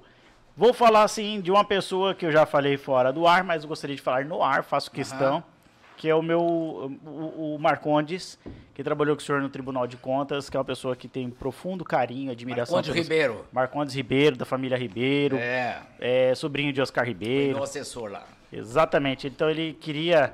é, fez questão hoje o dia inteiro mandando mensagens. Queria que o senhor mandasse uma mensagem para ele. Um abraço, meu amigo. Um abraço do Marcílio também. Aí. é, a gente tem aqui. Ó, tem uma pergunta que eu gostaria de fazer. Achei muito engraçado. fazer. Do Fábio Bittencourt. Fábio perguntou aqui. Pergunta aí quem ganhava na porrada quando era criança. Jaime ou Júlio? Olha, eu nunca, eu nunca fui brigador, né? Mas é, eu sempre fui mais atleta que o Jaime. Por incrível que pareça, até hoje. Ah. Todo dia eu faço minha caminhada, 35, 45 quilômetros, é, é, é, é, minutos por dia, né? Faço lá do Queen Elizabeth até aqui na Igreja do Rosário e de volta, em 45 Em minutos. Brasília também o senhor fazia. Em Brasília sempre fiz. Então o Jaime sempre é preguiçoso, né? É, ele tá gordinho até hoje, né? Por causa disso. Não, ele também não. E ele fuma. A Carol Fumação. Coutinho falou: é, Júlio Campos me adota. Que bom. Ô, Júlio, eu queria. é, uma vez, não sei se o senhor vai lembrar da, da oportunidade. Enquanto em Brasília, eu tive a oportunidade de entrevistar o Fernando Collor de Mello, que é um grande amigo do Sim, senhor também. Claro. Presidente Collor. Se eu me engano, na ocasião. Quase fui vice dele. Exato. essa é a era pergunta. eu ia, no- na ocasião, eu ia entrevistar o Collor, porque era aniversário do senhor ou algo assim, tinha que fazer uma homenagem pro senhor, enfim. Uhum. Daí, conversando com o Collor, 50 anos o meu. de vida. isso, 50 anos É. de, de, de carreira, né? É, 50 anos de vida, Vida é, pública. sa- saúde. Não, de vida Nascimento. pública. Não, na cara, doutor tô- é, tá- Agora tá 60 agora, é verdade, né? Para. Da- Daí, na oportunidade, eu conversando com o Collor, entrevistando ele, falei assim, você sabia que eu chamei o Júlio Campos pra ser meu vice antes de chamar Itamar Franco? Foi? Foi mentira. Ah, então conta aí, Ninguém doutor sabe disso. Não, é o seguinte, não é... Veja bem, na época que o Fernando Collor iniciou a pensar no projeto de presidência, nós tínhamos... é, é, ele tinha certa... Eu achava muito simpático, agradável, e eu estimulei realmente. E ele falava, vamos fazer uma dobradinha, Nordeste e Centro-Oeste, diferente, Alagoas e Mato Grosso. Só que eu falei, mas governador, não vai somar nada, né? Alagoas tem uma pirreca de eleitor, Mato Grosso também. Volta perreca. Pô, né? Não, mas vamos, eu queria que você fosse para uma parte, porque. Mas o, o, o, o- pulo do gato é, é que eu era compadre do Maluf, se eu fosse vice, o Maluf ia apoiá-lo, né? Ah, então o malandro foi ele. É. Aí eu falei o seguinte, olha, entre ser senador né, e ser vice-presidente, um candidato estava com 3%, né? Difícil chegar nos 51, né? Aí eu falei, por que isso não nasce uma mulher? Em vez de ser eu, por que não? Márcia Kubitschek, sugerimos o nome, né? Márcia Kubitschek para ser a, a vice-presidente. Era deputada federal de Brasília, mineira, filha de Juscelino Kubitschek, que era um grande presidente, o maior presidente da história do Brasil. E ele achou a ideia, ó, fomos visitar a Márcia. A Márcia já estava naquele período de separação eh, do marido dela, o Fernando Bugioni, aquele bailarino cubano, Uhum. que é pai da Ana Cristina, atual mulher do Paulo Otávio, que é Ah. grande empresário do estado de Brasília. E aí ela falou, ó, não sei, começou meio que choramingar. Aí saiu a dona Sara, mãe dela, falou, olha, governador, ele era governador das Alagoas na época. Uhum. Márcia não está por dentro, vivendo um momento muito difícil da vida, psicologicamente está muito né, nervosa. Por que, que o senhor não convida Itamar Franco? É, como é que é as coisas? E Fernanda falou, ó, não conheço Itamar. O Itamar que era do MDB, não Era era? do MDB, Ah. tinha saído do MDB, estava no PL, Hum, um partidinho. sim. Aí, resultado, fomos falar com o Itamar, o Itamar, no, no primeiro momento, não mostrou muito entusiasmado, né? Falou, é, vou Que ver, jeitinho mineirinho dele. É aí o nosso amigo, ele era senador de Minas em final de mandato. Né? Daí um ano ia terminar o mandato dele. Ele tinha perdido a eleição de governador para o Nildo Cardoso, em 86. Aí Itamar, aí o Collor olhou no relógio e falou, senador, amanhã às 16 horas que era a sua resposta, sim ou não? O Collor era muito Incisivo. incisivo, duro, né? né? Aí no dia seguinte fomos lá, ele falou que aceitava e virou o presidente. Mas o fato mais interessante tudo isso é que no dia da diplomação, 29 de dezembro de 1989, né? O presidente Collor ia ser diplomado e eu fui um dos convidados. Aí a Brasília, eu era deputado federal, aliado dele, recebi o convite para entrar no plenário lá do TSE, um plenário pequeno, tinha cento e poucas pessoas cabia. E é um privilégio receber um convite Opa, disso aí, né? caramba. Quando terminou a solenidade, a diplomação, ficou o presidente do, do Tribunal Superior Eleitoral, ministro Francisco Ressec. Ao lado, o presidente eleito Fernando Collor e a esposa dele, Dona Rosane Collor. E ao lado, o vice-presidente eleito Itamar Franco, que não tinha mulher. Era desquitado. Mas gostaram no carnaval, né? Ah, tem uma foto famosa dele, tem uma foto famosa. Sim. Aí o que que eu, quando for chegar para cumprimentar o Collor, ele cochichou no vídeo, não tá aí, seu bestalhão. Toma. Você era para estar aqui ao meu lado. Mas a pessoa, recebendo os cumprimentos oficiais. nós quase tivemos Júlio Campos presidente do Brasil. Não, Quase, mas... mas eu não ia deixar ele cair. Ah. Não, porque eu ia ter a habilidade. Ah, o senhor é bem racionado, você foi bem racionado lá. Ele caiu por falta de habilidade, começou a tratar mal os políticos, os Foi. senadores, deputados. Estilo o presidente de hoje aí, não tá assim? é, Parecido. Eu, eu acho que o atual vai estar Você sabe que, bem pior. Você sabe É que eu pior? vejo Nossa. semelhança É. jovens. Bastante. Não tão jovem, o Bolsonaro não é tão jovem, mas é, o, eu lembro que o Collor era criança, mas eu lembro que o Collor andava de jet ski, Que- de bicicleta, Supersônico. supersônico. É, todo fim de semana corria, aquelas camisas. Falava, eu tenho aquilo roxo, É. lembra? Todo brabão. É. Mas senhor- eu sei que o senhor também é muito bem relacionado em Brasília. E aqui no programa a gente tem um desafio com Uhum. todo convidado que vem aqui. O Pedro Táxi esteve aqui e eu desafiei, que está sem mandato hoje, coitado, tá lá pagando aluguel, sofrendo. Ele, eu desafiei ele. quis, né? É, Porque porque quis. Eu desafiei ele a ligar pro Nenel. Manel Pinheiro. É. Ele ligou, mas não, não atendeu ele. Ah, Não atendeu. Não, não. mas não é por mal. Não, atendeu. Atendeu. Atendeu, né? Atendeu. Quem não atendeu foi com a. Maísa Leão. Maísa Leão. É. E o Juca do Guaraná também ligou pra ele e sempre te pede pro, pra quem tá aqui fazer uma ligação especial. Mas o senhor tá em outro nível.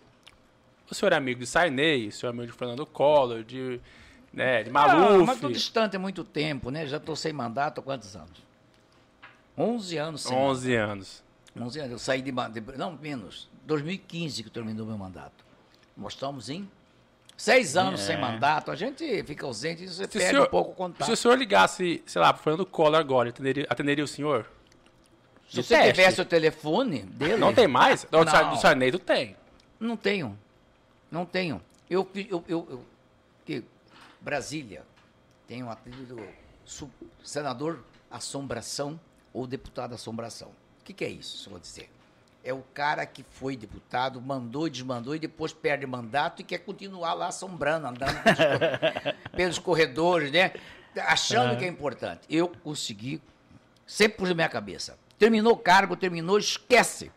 Nunca mais voltei a, a achar que tinha ainda prestígio. Tudo bem, mas lá- Eu- nem no Tribunal de Contas, que está bem aí, que eu aposentei, não volto mais lá para estar enchendo o saco de conselheiro, pedindo favor, pedindo, recomendando, não faço isso. Acabou, também, né, doutor Com o? Senado também, você sabe que foi importante no Senado. Não, o senhor foi o primeiro secretário. Primeiro secretário do Senado, primeiro vice-presidente do Senado Federal, né? É verdade que o senhor foi presidente por horas? Foi, coisa? não, Como por- é que é não, essa história? Por, por um bom período. É, eu não, eu sabia, Em mas 94. não sabia como é que era a Ah, história. é, não. Em 94, houve eleição para senador. Duas vagas em cada estado. O presidente do Senado era o nosso querido e saudoso senador Humberto Lucena. Uma pessoa que eu respeito muito, tenho muito saudade. Ah, Foi um grande senador, Humberto Lucena. lembro, lembro sim. E o vice-presidente era o senador da Paraíba, né? Um senador da, da Paraíba, não, do, do Piauí, né? Que foi governador eh, do Piauí. Ambos foram candidatos à reeleição. Então foram embora fazer campanha. E coube a mim, como primeiro secretário, passar a exercer a presidência do Senado naquele período da, da eleição Sim. né? Aham. de setembro, outubro e até é, final de outubro, novembro, quando terminou a eleição. Então, fiquei, eu acho que 60 dias, no- 80 dias, como presidente em exercício Do Senado. Assinei muitas leis, sancionei. Pode olhar o Diário Oficial da União, Júlio Campos, presidente em exercício do Senado Federal. Ah, presidia toda a sessão, porque os companheiros que estavam disputando a eleição não podiam estar em Brasília, né? Então eu tive esse privilégio. Mas sabe Mas que eu tudo pego... é passageiro, né? Mas sabe que eu pergunto E a isso? presidência da República, o senhor chegou de assumir? Não, Não, né? Mas sabe que eu pergunto isso? Porque quando, na oportunidade, é, o senhor é deputado federal, eu fui conversar com o Collor e todo mundo lá no Senado sabia quem era o senhor. Claro. Porque parece que o senhor que foi o responsável pela reforma até do- do- dos Tudo. gabinetes. Fui gabinete, Ser um por andar hoje em dia. serviço médico do Serviço Senado. médico, todo. Senado. Fiz a, a reformei a gráfica toda. Comprei os O senhor, melhores. o senhor modernizou o Congresso ali. Foi. Foi dois anos pr- primeiro secretário e dois anos vice-presidente do Senado. Fui vice do Sarney. Sarney foi presidente e me escolheu para ser o vice dele. O fato de ser. O, o- galera que não conhece o Senado da República, naqueles dois prédios do Congresso Nacional, um funciona a Câmara dos Deputados e, E outro outro. funciona o Senado A Federal. parte administrativa. Todo o corpo funcional do Senado funciona nas duas. Ali. É ali. E os gabinetes são nos anexos. Né? E- mas tem gabinete lá, não tem? Senado Tem, agora doutor? inventaram essa, de alguns senadores passaram a ocupar, porque o elevador é muito demorado, né? É. Chama para sessão, a votação, entre você pegar o elevador, descer. Né? É, demora O- muito. O, senador Blairo Marge foi um dos senadores que teve um gabinete lá. É, eu acho que o Wellington- torre. O Eta. Fagundes também. O Hélio hoje está eu acho que ficou com o gabinete que era do Blairo, né? O Flávio Bolsonaro tem gabinete lá. Tem, não. Agora tem vários tem. senadores que É. têm gabinete lá. No nosso tempo só funcionava lá os partidos políticos. O, o Diretório Nacional do PFL, depois hoje DEM, funciona no 25º andar, né? Da anexo Tá, 1 mas- do Senado. Júlio Campos, desses, então, desses políticos mais federais, mais famosos, quem que o senhor tem contato hoje? Hoje, muito pouco. Eu tenho contato, tinha até poucos dias atrás, com o Davi Alcolumbre, Uhum. que foi presidente do Senado, era meu colega de Câmara Federal, muito meu amigo pessoal, tenho uma ligação, é, tenho o telefone dele, o Davi Alcolumbre. Ah, senhor- ah, esse você pode ligar, então. Vamos ver se ele Vamos atende, ver. né? Mas eu tenho que, tenho que colocar o Se ele telefone. estiver em Cuiabá ou no Amapá. E a regra é viva a voz É e deixar Amapá, assim, né? ó, pra ver se Amapá. atende. Perto Vamos do ver. microfone, assim. Vamos ver, né? Um homem respeitado esse Campos, vai, vai, tenho certeza que vai atender. Sei lá. Cara, o Campos, ele me, o me ligou hoje. Eu atendi primeiro, assim, vai Ah, saber, mas cara. você é meu amigo, pô. Ah. Você sabe que política não tem muita amizade, né? Uhum. Infelizmente, você tem mandato, você é colega de mandato, né?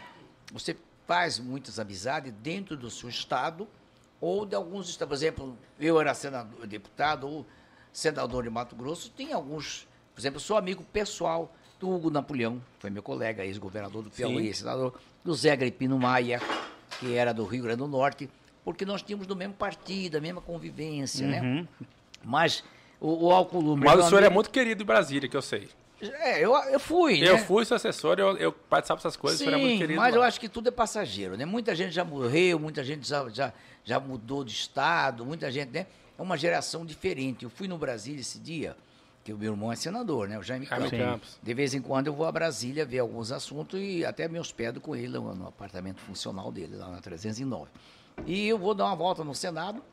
Por exemplo, na época que o Roberto Campos Neto foi convidado pelo Bolsonaro para ser o presidente do Banco Central, que necessita da aprovação do, do, do Senado para a indicação de presidência do, do Bacen, eu fui a Brasília, fiquei uma semana lá andando com ele, de gabinete em gabinete, apresentando Ah, ele. então o senhor é um dos responsáveis, talvez, pra convencer os, os pares. Não, ele é meu amigo, é meu parente, meu Parente. amigo. Então, quer dizer, eu, eu precisava da, da hora- ele, ele não conhecia, ele nunca foi. Ele era vice-presidente do Banco Santander. Nunca ocupou cargo público nenhum. Quando recebeu o convite do Paulo Guedes, do Bolsonaro, para ir ser presidente do Banco Central do Brasil. E até lembrei, ele brincou comigo, que tal? Eu estou ganhando 150, 120, 150 mil reais, né? Aham. de- por mês do. Vou, vou largar para ganhar 35, 40 mil no Banco Central. Né? É hora de dar contribuição pública. Aí eu falei, olha, tá na hora de você ajudar. Você, tá- você já está rico, já ganhou um porcento. E outro seguinte, se você fizer um bom trabalho e ajudar Mato Grosso, você pode ir depois do Banco Central, ou se ir ser diretor do Banco Mundial, diretor do BID, né? ou então você ser Ou até uma carreira política, ou né? deputado federal para Mato Grosso. Ele falou, será? Já pus uma sementinha na cabeça. a carreira, seguir a carreira de, de- Roberto Campos, né? É, porque o, nosso, o Roberto Campos sempre ambicionou, né? Que aqui já, já teve vários matogrossenses ilustres que foram ministro, né? Uhum. É, é, em Brasília teve o senador Azeredo, foi ministro, né? O Dante também foi ministro. Blairo. Até, Blairo, até o Neri Gelli, né? Foi ministro. Ficou lá Verdade, nove meses, dez meses, né? É. Davi Alcolumbre, senador. Vamos ver. Ó, viva a voz, hein? Vamos ver aí se ele tá. Né? Olha lá, hein? Consegue aceitar. Bota pertinho assim, o, o microfone assim do, do- Aí. É. Vamos ver se ele vai atender, né? Ele vai, que não Júlio Campos. Não. Essa hora, muitas vezes, ele tá numa, num jantar, né? Num coquetel, ou então namorando. É novo, né? Menino novo. Não é? Vamos lá, o Columbre. Atende É. Júlio Campos. Tá. E é um cara muito educado, né? Não, de gente É um boa. Sim, pro- e rico. Ah lá. Ele vai retornar pro senhor. Ele vai retornar pro senhor. Sempre é assim. É. Alô, senador Alcolumbre, é seu amigo Júlio Campos, 65999722526. Se puder me retornar hoje, eu ficaria grato. Caso contrário, amanhã cedo. Obrigado. É, aí, olha que elegante. É um gentleman, né, cara? Quando o cara me atende, o que eu falo? Filha da puta. Ah, o que o Campos fala?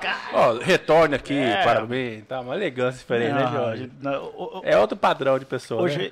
nós estamos tendo uma aula de história, mas de elegância. O Dr. Júlio é um, um gentleman, né? Dr. Júlio, Ah, peraí, só, só, pra, só pra você prestar atenção, já estamos em horas de programa, nós estamos na segunda pauta ainda. Olha como esse cara é uma história em pessoa. Não, mas eu falei já demais, já foi Não. quatro, cinco pautas. O tá senhor, tem, o senhor tem tempo hoje? Como é que tá o tempo, senhor, hoje? É, daqui a uma hora eu durmo, né? Dez horas, cama. Então daqui a pouquinho a gente encerra, Dr. Júlio. Daqui a pouquinho, tipo umas duas horas e meia. Tá bom. Doutor Vamos lá. Júlio, e fake news? Hoje a gente fica. O Trump levantou essa questão de ah, fake news. Como é que é? Fake news. É. Fake news. Rafael imita muito bem o Trump. Tinha esses negócios naquela época. Alô? Pode viva a voz aí. Alô? Caiu. Isso me liga- quando me liga assim é cobrança uma hora dessa. Pessoal que me liga. Tinha, que, tinha naquela época as fake news? Que- Como é que era fake news na Sempre época de... teve mentira, né? Calúnia, infame, isso faz parte do mundo, né? Desde quando Jesus Cristo veio à Terra, já caluniavam, já, já tinha os fake news contra ele, né? O senhor enfrentou isso aí? Muito. A vida toda, Qual né? foi o maior fake news assim, que o senhor se recorda, assim? Você ficou puto mesmo. que Você falou, tomar banho nessa merda. Ah, já teve vários. Não é só um. Olha, nessa longa vida pública, eu comecei em 72. Você não tinha nem nascido. Eu já era eleito prefeito, né? Então, desde quando entrei na política, né?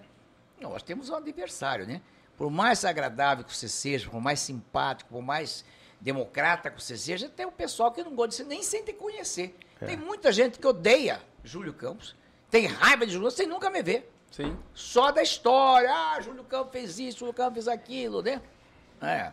Então, eu, eu- a política é uma, é uma vida muito ingrata. E como é que faz pra separar ah, o Jú- Júlio Campos, que vai, que é um ser humano, um pai, um avô, que chega em casa, dorme, pra separar o político que recebe ataques, mentiras tal, pra separar e dormir bem. Olha, você tem que ter um pouco de consciência livre, né? Consciência pesada, você fica mal, né? Felizmente, eu acho que até hoje eu, eu tive mais virtudes do que erros. Claro que eu cometi erros e muito. Cometi vários erros na vida pública minha, faz parte do ser humano, né? Sim. Nem Cristo, quando veio à Terra, conseguiu agradar todo mundo. Então, seria eu, ser mortal, filho de Fiota com a malha da Varja Grande, neto, neto da minha porfíria com o Veríssimo, que vai agradar todo mundo. Então, mesmo assim, eu acho que ah, o que mais dói assim, na política é a ingratidão. É, a gente, por exemplo, eu tive pessoas, não vou citar o nome porque seria muita indelicadeza, né, a pessoa ainda está viva, né? Mas algumas pessoas que trabalhou no meu governo, foram prestigiados no meu governo, né? que hoje são meus adversários e falam mal de mim. E dependeram de mim para viver, para sobreviver na vida dele. Sim. Ganhou cargo, ganhou poder, ganhou dinheiro no meu governo e hoje, olha, para mim, como costas. desdém, né? O povo faz questão de mudar até de calçada quando vê que eu vou passar. Como é que faz aquela frase? A política perdoa a traição, mas não o traidor. É verdade. A política gosta da traição, Isso, gosta, mas detesta o traidor. traidor. É isso, é, é assim, isso. verdade, negócio é assim. Então, quer dizer, tem isso. Mas você não pode levar muito para dentro de casa esses problemas. Por que, que é o difícil o filho do político gostar de política? Hum, É por causa dessas coisas. É, A pessoa, o filho, a filha do político é, sente mais agredida com o xingamento, com as calúnias, com as infâmias contra o pai, do que se for contra ele. Sim. Então o que, que ocorre? Por exemplo, nós estamos num dilema, a família Campos. Ninguém da nova geração dos Campos está, deseja entrar na vida pública, deseja ser político. Pois é, era uma pergunta que eu ia fazer pro senhor. Sabia? O senhor não deixou alguém pra. Não tem. Jaime também não. Também não. É, vai encerrar praticamente comigo e com o Jaime, porque não temos.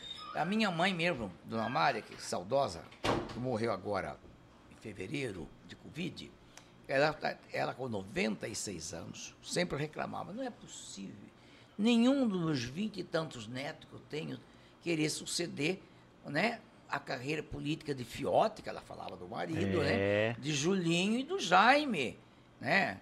Então, não é possível esses gurizada tudo. Hoje eu tenho sobrinhos que é engenheiro, Aham. que é médicos, vários médicos, é militar da Marinha de Guerra, é, é, é, os publicitários, é, manequim, tem tudo, né? Menos quem queira. Empresário de sucesso, produtor de soja, tudo, mas ninguém gosta da política. Até agora não conseguimos eh, dizer fulano, meu sobrinho, meu filho, meu, alguém tem que continuar a nossa jornada. E é um prestígio muito grande que nós temos no Mato Grosso. né? Muito, É, muito, dizer, muito, muito. É uma tradição de 50 anos, 60 anos. Inclusive, eu 80 acho que eu vou mudar meu nome. É, né? É Jorge Aguiar Campos. O que, que o senhor É, acha? também. O senhor me adotaria Ajuda, politicamente? né? Ajuda Já pensou? muito. Já que ninguém quer, eu quero, doutor Júlio. O senhor não quer. Então, o que, que ocorre?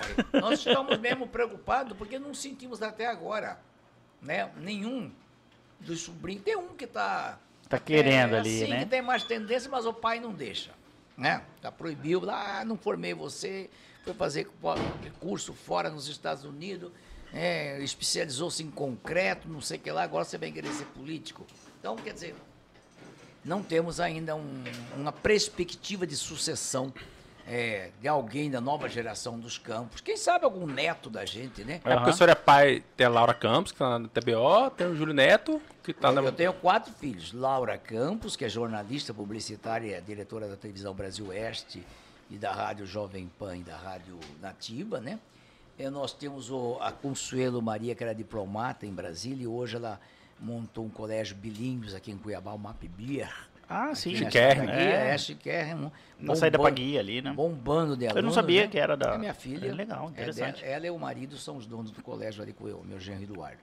O outro, terceiro filho é o Júlio Neto, que é empresário da área de eh, loteamentos, né? Comunicação, de, de né, loteamento, construção, lá o Brasil Beach, essa coisa Sim. toda. E também agora está envergando para a área do agronegócio ecológico, né? Com, com plantação de limão, abacaxi e também ovo, produção de ovo caipira. Está gostando muito, tá vai tomar conta também da fazenda. Fala pra Laura Queria- Campos, Aham. que ele quer nosso programa na rádio, viu? Tá bom, que é ótimo, né?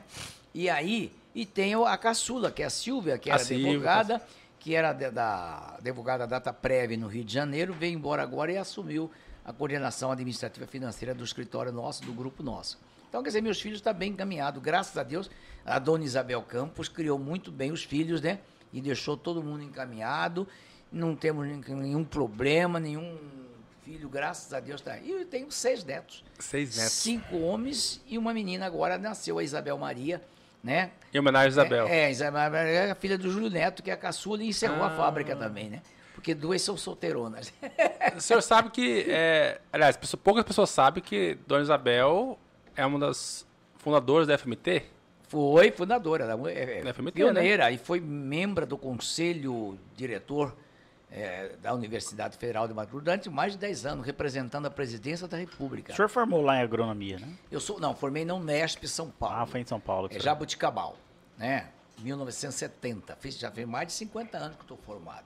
Aliás, eu tive no encontro agora de 50 anos de formatura E fiquei um pouco triste porque meus colegas tudo baqueado.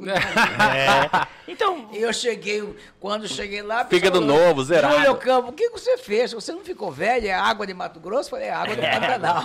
é mas é água que o Wilson Santos bebeu no debate ou não? Não, aquela o Wilson é corajoso, é um grande político, eu gosto muito dele. Mas é sabe o que a gente podia fazer, Jorge? Vamos Ah. fazer um mix entre a política antiga do Júlio. Antiga não, né? É, mas supera... Dá pra dizer antiga? mas, é, não é antiga, não. É Com a meio... Como é que eu faço pra separar a política de, de antes pra de hoje? Que nome o senhor É, dá? dizer, antigamente a política era verdadeira, era Hum. autêntica. O político era político e queria fazer pelo povo de Mato Grosso, pelo povo brasileiro. Hoje o político é muito interesseiro, quer fazer do bolso dele. Lamentavelmente, você não viu no passado políticos que envergonharam a sociedade brasileira como Hoje tá vê hoje. Hoje, É a maioria dos políticos se elege, já quer saber quanto que vai ganhar e faturar em quatro anos de mandato, e se for o caso, reeleger para continuar faturando. Não tinha essa missão. Por exemplo, eu fui governador do estado, quando milhares de. de- podia ter saído bilionário. Aham. Na oportunidade Não tinha de- Mas aquele de nós, controle, temos, nós, né? temos, nós temos ideal. Naquele tempo, qual que era a meta minha? É ser governador, senador e presidente da república. Eu sonhei que eu seria o sucessor do Maluf. Não foi porque passou, presidente. Não, não não é, quis aceitar é- o convite do Collor. É, mas aqui, isso eventualmente eu faço. Resultado, você tem um ideal. Eu falei, eu vou ser go- governador agora, vou fazer um grande governo, saio para o Senado, viro ministro de Estado e daqui a pouco eu vou ser senador, vou ser o presidente da República. Posso chegar à presidência. Sonhei. Aham. Não, vou, não vou mentir para você. Tem que sonhar grande, eu né? tinha o ideal de ser, não cheguei. Passou a oportunidade, o cavalo passou arriado uma vez, eu não soube montar, né? É, né? E resultado, já passou. Quer dizer, Interessante estou superado, já passou, o tempo é outro. Embora o pessoal está insistindo. Tá nada, gente- o, o, Te- o Temer assumiu aí a presidência. é, mas é, eu, eu não tenho essa. Eu acho que o máximo que eu posso ainda voltar a ser é uma coisa que eu nunca fui: deputado estadual. Ah, eu já fui verdade, tudo hein? na vida. É verdade. Menos deputado estadual. Então, talvez, se eu tiver com saúde e força no ano que vem, eu possa até submeter o meu nome Aham. Não, saúde o senhor está, tá apreciação. melhor que eu, senhor. a apreciação do eleitorado para um- uma cadeira de deputado estadual. Porque eu nunca fui ser uma novidade, né? Pela primeira vez na Assembleia Estadual teria um ex-governador sentado lá no plenário, Seria dando ideias, aconselhando os mais jovens a não fazer tanta besteira, acalmando um pouco. Eles estão fazendo muita besteira, o jovem. Acalmando um pouco o Ulisses Moraes, acalmando, acalmando um pouco o Sargento Eliseu, acalmando um pouco o. Maxi. Né, Eu queria chegar lá, é o ponto que eu chegar. Mas antes, o senhor acabou de falar que os políticos antigos tinham mais ideais, né? Sim. É, se o senhor pudesse fazer um retrospecto da, da sua carreira, hoje, nesse espectro de liberal, esquerda, direita, o senhor se enquadraria onde? centro. Centro? É, eu nunca fui de exagero, né? Mas eu, eu também fui um pouco. Eu era chamado Júlio Campos do PFL do B. Porque eu sempre, de vez em quando, discordava de certa exposição eh, da bancada do PFL, né? Eh, na Constituinte mesmo, eu me aliei muito numa causa importantíssima, que era a área ambiental, que não era uma bandeira do DEM, né? da- Do. PFL da época, hoje DEM. Dos liberais, É, né? é, eu fui entusiasta, participei da subcomissão de meio ambiente, conseguimos incluir na Constituição Federal, pela primeira vez da história, a Constituição de 88, um capítulo referente ao meio ambiente brasileiro. Foi eu o autor daquela emenda que incluiu o Pantanal Mato Grossense e a Amazônia brasileira como a área de preservação. Caramba, que massa. Foi. Eu, eu fui colega de atuação na, na Constituinte com o Sarney Filho, que depois virou ministro do Meio Ambiente, com o Fábio Feldman, que é um grande deputado ambientalista de São Paulo, que foi. O próprio Fernando Henrique Cardoso participava dessa é, comissão. tem foto do senhor com o Fernando Henrique, Tenho, com tenho. o próprio ex-presidente Lula. Tenho O com senhor- todos. O o Lula, senhor é o- uma pessoa de o diálogo, Lula, né? O Lula é o seguinte, conheci Lula o seguinte, eu era deputado federal, em 78 ele é meu colega, né? Ele foi eleito federal Uhum. Como por São federal, Paulo e eu isso. deputado federal por Mato Grosso.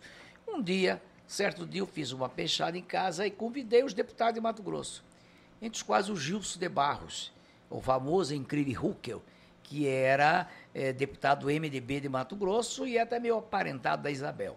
Meu, aí o Gilson falou, olha, Júlio, eu posso levar um amigo meu aí para comer essa peixada cuiabana, um pacu assada? Eu falei, pode. Nem perguntei quem era.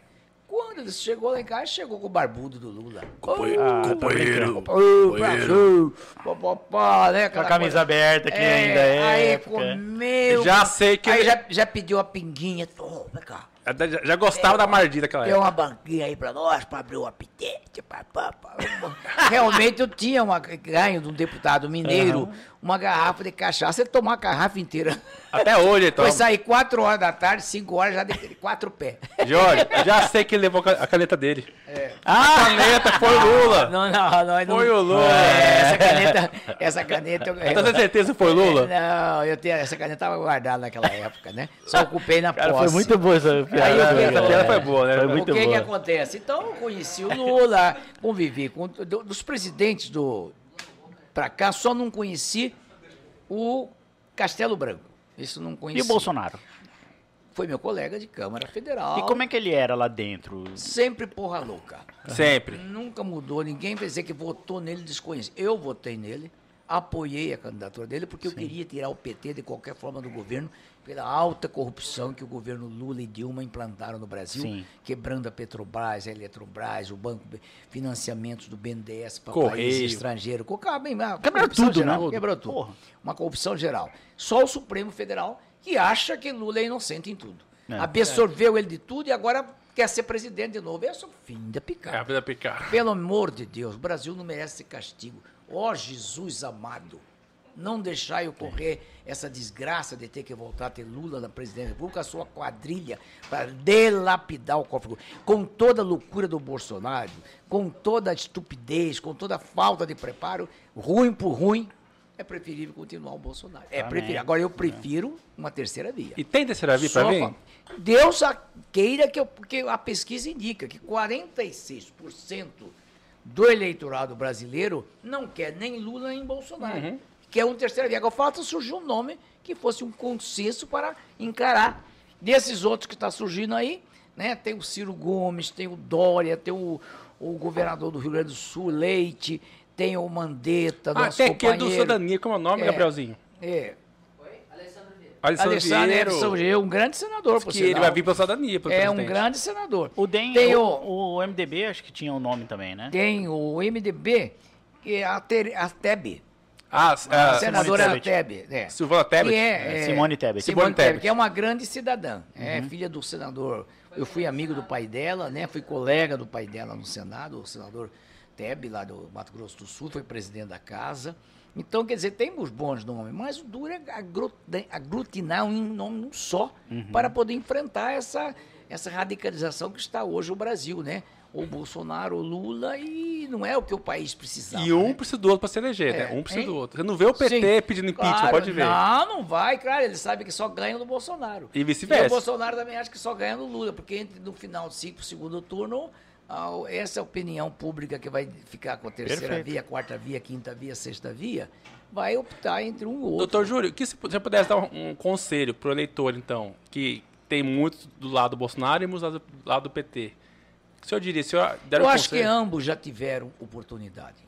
Tanto o PT já governou o Brasil, com Lula e Dilma durante 14 anos, e agora o Bolsonaro já governou o Brasil por quatro anos.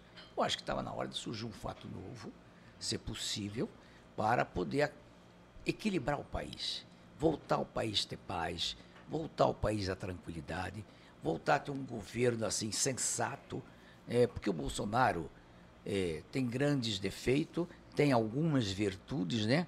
Mas ele precisava ser mais equilibrado nas suas palavras, na sua maneira Totalmente. de agir. Ele é muito Eu- bélico, eu- né? Hoje eu vi falar que o ministro da Saúde parece que já pediu demissão, né? Pois é, eu não, confirmei dá. isso ainda, né? É, ainda tá eu vi, não sei se é fake news, Eu também. mas eu fiquei assombrado. Não Eu pode. também. Eu estava desenvolvendo um trabalho belíssimo, o Queiroga. Queiroga. Conseguiu controlar, né? Mas diz que está incontrolável o ministério lá com essa guerra interna, né? De quadrilhas, de grupos de interesse econômico, e ele não está aguentando Júlio, segurar a peteca. O senhor que está na vida pública desde sempre, dá para dizer assim, né? É, essa Desde estratégia do Bolsonaro, se o senhor puder dar, um conselho para ele, você acha que a estratégia dele de ficar provocando os poderes, o STF, depois Congresso, você acha que vai dar ruim para ele? Ou você acha que Não vai, vai dar ruim, mas é o que o Lula quer.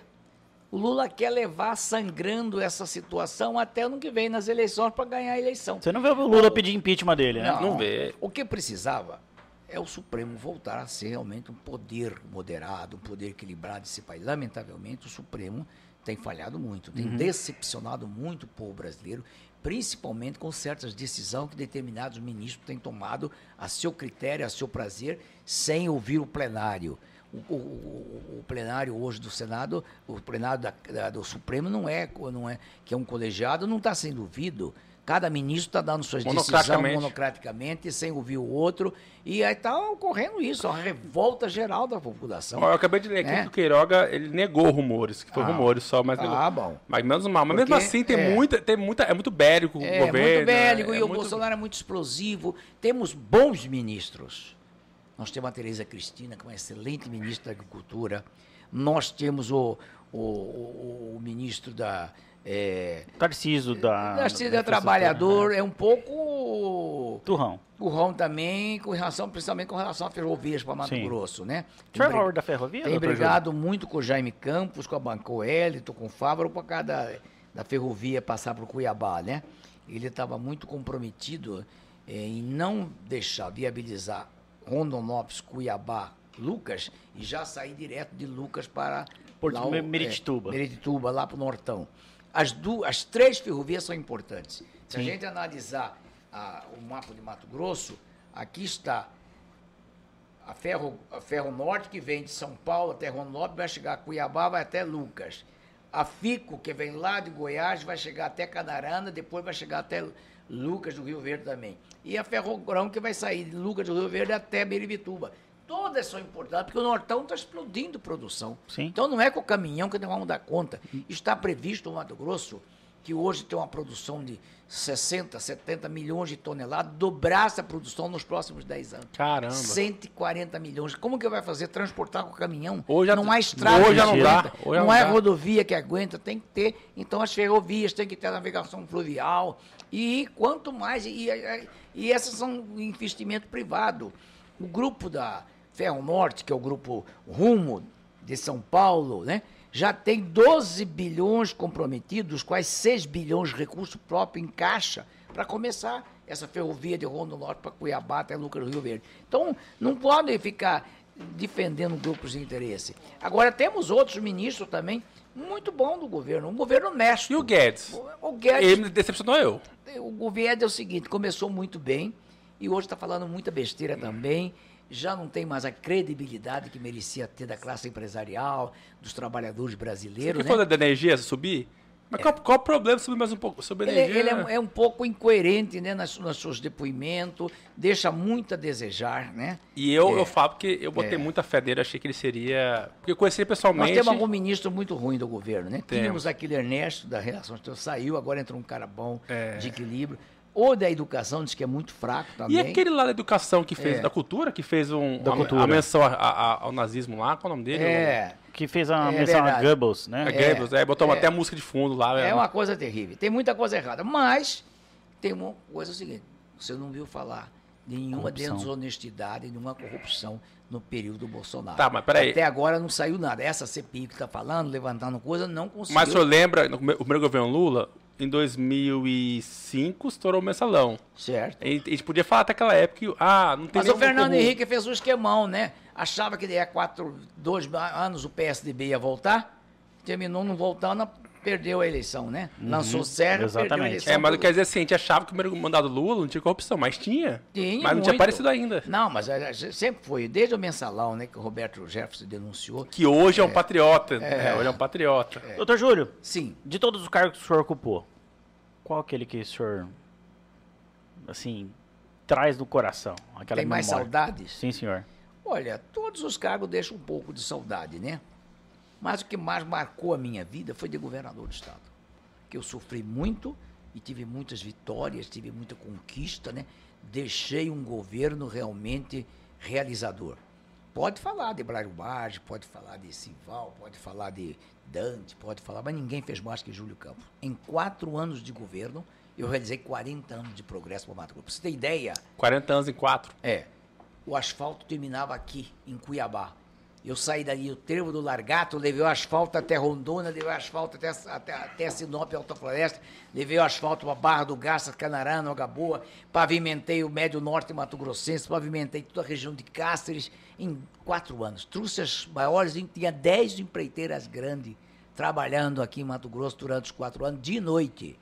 Não parava, não tinha fim do ano, não tinha chuva, trabalhando debaixo de luna para poder fazer o programa. Asfaltamos 2.130 quilômetros de estradas e avenidas grandes aqui. Fizemos 10, é, 110 pontes mistas de cimento e aço. Realizamos oito aeroportos asfaltados em Mato Grosso, seis usinas, mini usinas hidrelétricas, linhão de transmissão para toda a região do estado, saneamento básico, enfim, e a habitação popular.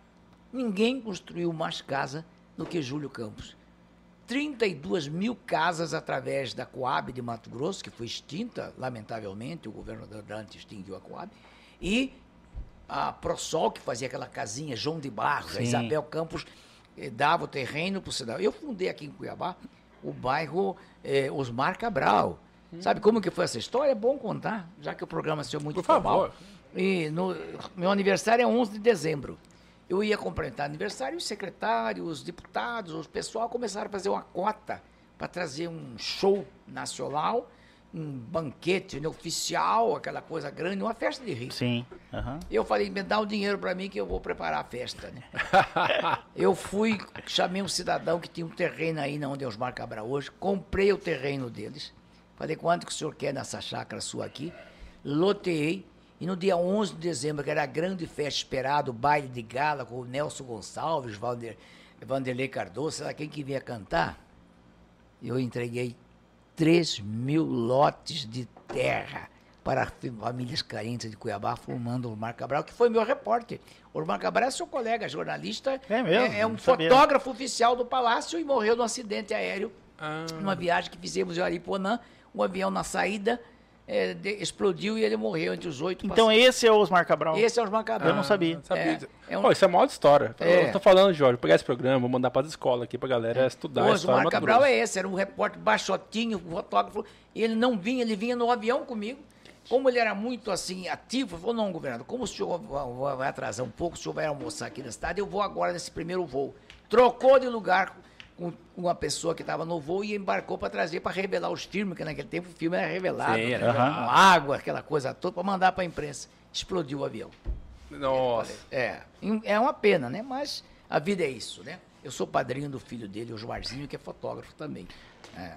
É interessante, né, Rafael? É, é o que eu falei no início do programa, galera hoje a história está sendo contada aqui no Tudo Menos Política por um dos seus maiores protagonistas. Se você vai fazer concurso público Mato Grosso e vai criar aula de história Mato Grosso, assista esse programa aqui. assista esse programa. É, o senhor também é, é conhecido por ter, tipo, é, muitos amigos e muitos inimigos da política, né? Sim, é natural. O senhor teve aquela fatídica é, história do da banana para educação lá, professores. Sim, foi uma falha tremenda. O que, que, foi aquilo lá? Foi do senhor? Não, não é. Aquilo Ou era fake news aquilo? É fake news, puro fake news. O que, que ocorreu? Porque tem foto no Google, até hoje, é, no Google tem eu, tenho, eu tenho a Veja também para desmentir esse fato. É? Em 1985, houve a primeira eleição direta para o prefeito da capital. O PDS, meu partido, o 11, lançou Gabriel Novis Neves, Sim. reitor da, da universidade e secretário de saúde do meu governo grande cidadão, um grande médico. Foi o primeiro reitor da UFMT, não é? Foi é fundador ele? da UFMT, é. reitor, durante 12 anos. E depois o MDB lançou Dante Martins de Oliveira, né? Para ser o candidato. Foi uma guerra. Eu coliguei PFL, eh, PFL não, PDS e Brizola, PDT. O Brizola indicou o jornalista, poeta Silva Freire, famoso, para ser o vice-prefeito. E disputar uma eleição. Na véspera da eleição, o Dante fez uma carreata, o MDB fez uma carreata, e na, naquela casa que, era a residência oficial do governador, ali na Barão do Melgaço, atrás da prefeitura hoje, ele passou por lá comitiva e alguém jogou umas três caixas de banana verde dentro do quintal da- do governador. Puxa vida. Porque eu sou Papa Banana, né? Livramentense. Ah, a verdade. Ah, Tá explicado. Tá explicado. Então Papa lá vamos jogar, olha, come essa banana, papo banana sem vergonha, coisa de política. À noite eu ia ter um debate na antiga TV Manchete com o jornalista Mauro Cid da Cunha, que era Mauro um grande entrevistador da época, era o âncora de maior prestígio aqui na televisão Mato É igual o. Jorge Rafael, assim. É, É, tipo também. gente, é, mais quase igual. O que que ocorreu? Nesse debate, eu falei, o cara, ele fez a pergunta, e aí, governador, o senhor ganhou um presente hoje, diz com uma bananada lá no sacada. Eu falei, olha, eu vou retribuir essa banana. E fiz aquele gesto. Tá aqui. Dante de Oliveira. Tá aqui pessoal do MDB. A banana é para vocês engolirem. Resultado, tiraram a foto. Passado um tempo, depois que houve uma greve dos professores, o professor Dizer. gosta de greve, você sabe. Desde aquele tempo já gostava bastante greve. Já tinha o Sintep, né? Que chamava AMP, Associação Mato Grossense dos Professores. O que, que ocorreu? Nessa greve dos professores, né? Lançaram a ideia que eu tinha dado aquela banana Para os professores. professores, Olha não foi coisa nenhuma. Para a professora, eu cometi um erro, que eu reconheço. Esse foi erro meu. Que quando eu fui, tomei conhecimento, eu tinha dado um aumento, reclassificado todo mundo de nível e de cargo. Daí, há três, quatro meses, entraram em greve pedindo novo aumento. Eu fiquei muito zangado com porque tinha sido uma negociação Sim. com e- governador, Assembleia Legislativa. Júlio Campos, Assembleia e a professora Senhorinha Alves, que é até patrona uma escola aqui na, na estrada, na rodovia Manel Pinheiro, Aham. ali no Jardim Florianópolis. E eu não concordei com a greve. Aí eu falei, a, mesma caneta que nomeia, que promove, que reclassifica, também demite. É, é verdade. Só que a versão foi horrível, né? Porque usar essa, essa troço como pro resto da vida, como fosse um, um, um mal am- amado dos professores. Sim. Não era acontece, porque a, a minha mulher era professora, Isabel Campos, é a maior defensora que tinha. Da educação. É, da educação era a Isabel. O meu líder do governo era o professor Oscar Ribeiro, ex-secretário de Educação e também dirigente da. A, a- a- secretária de Educação, eu tinha tanto carinho que fui nomeei uma cunhada minha, a professora Maria das Graças Alencar, e ela depois ficou um ano não quis, nomeei a minha irmã, professora Juraci Maria Campos Braga, para a educação, para trazer com carinho perto de mim a educação. Nunca dei educação para um político comandar, né? Então, peraí, deixa eu entender. O senhor fez a banana como sinal assim, eu sou livramento, você jogar a banana É. em mim aqui, É, então joguei agora, lá. agora engole o- a banana do livramento, é E isso. saiu a foto e ficou. Eu, mas eu tenho a Veja. Ó, você vê como que o destino é. Eu tenho um amigo meu em São Paulo que se chama Rui Nogueira. E ele adora ler revista velha. Ele vai nessas bancas que tem revista antiga, né? Aham. Compra depois de 10 sebos. anos. 15, sebos. É.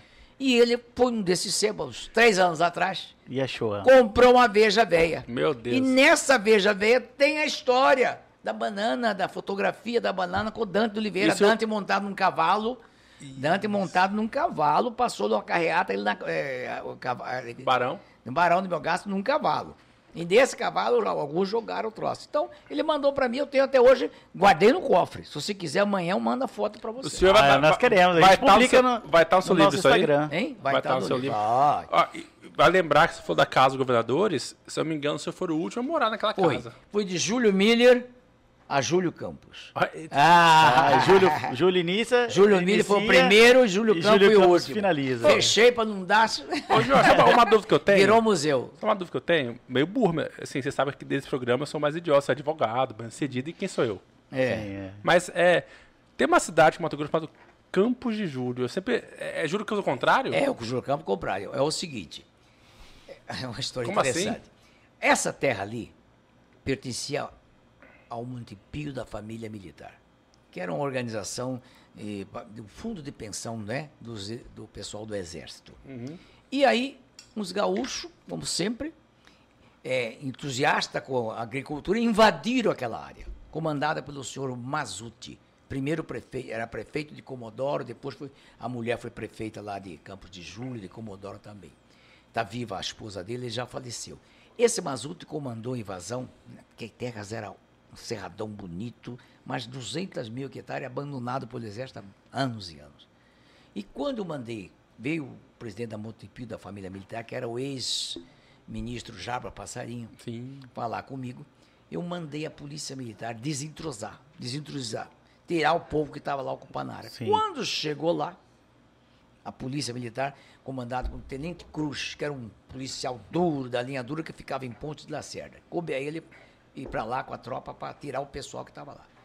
Este pessoal gritaram: calma! Este campo é de julho!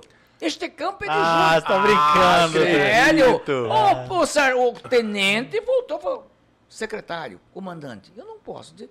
A terra do Júlio Campos. O campo é dele, o povo tá tudo lá em nome dele. Ele que mandou invadir. Aí, Aham. Campos de Júlio. o campo de Júlio ficou e eu negociei com o exército, dei outra área para o exército lá em cima, no nortão de Mato Grosso, e mandei colonizar lá. Abri para os, poce- para os poceiros, cada um com lote, tamanho do lote, e hoje é a cidade que tem o quinto maior PIB de Mato Grosso. Caramba. É uma cidade cara, com que 6 massa. mil, 7 mil habitantes. Então essa é a história da- do município, cara. É, hoje virou cidade, Campos de Julho. É homenagem a Júlio Genial. Campos. Jorge, eu acho que gente ganhou o nosso primeiro hater aqui, ó. O Jardel, lê a, a pergunta dele aqui, ó. Fala dele. Os caras pegam as perguntas aqui e não dão os créditos. Dá o cash pro Jardel. É porque tava Já- na nossa pauta. Fala pra tá na nossa pauta. Já tava na nossa pauta, Jardel. Ele falou, de, ele falou aqui, Júlio Campos. É, inclusive, nosso jornalista aqui, é, é Lucas Belinello, já tava lá, É. fez essa pauta aqui.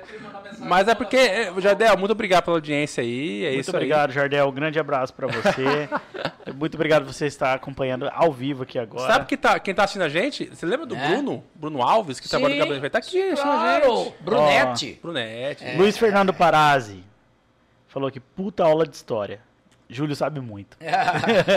não, Luiz Fernando, ele não Ainda sabe muito, ele viveu a história. Ele viveu, ele construiu a história. Essa é a grande diferença de Júlio Campos. É, Júlio, Sim. é, deixa eu ver aqui mais uma pergunta aqui, nosso querido. O senhor enfrentou um problema, um problema muito grave de saúde em 2017. Sim. O senhor, e aí, o senhor já está 100%? zero? Graças a Deus. O que, que ocorreu? Eu, em 1990, quando fui eleito senador, e o Jaime governador, Oswaldo Sobrinho vice, dectou-se, após a campanha, estava um pouco obeso, gordo. Até hoje, né? Vamos falar eu fui sério. a São Paulo para fazer um tratamento para emagrecer. não, fala que o Rafael que tá gordo, É, né? Não, eu também tô.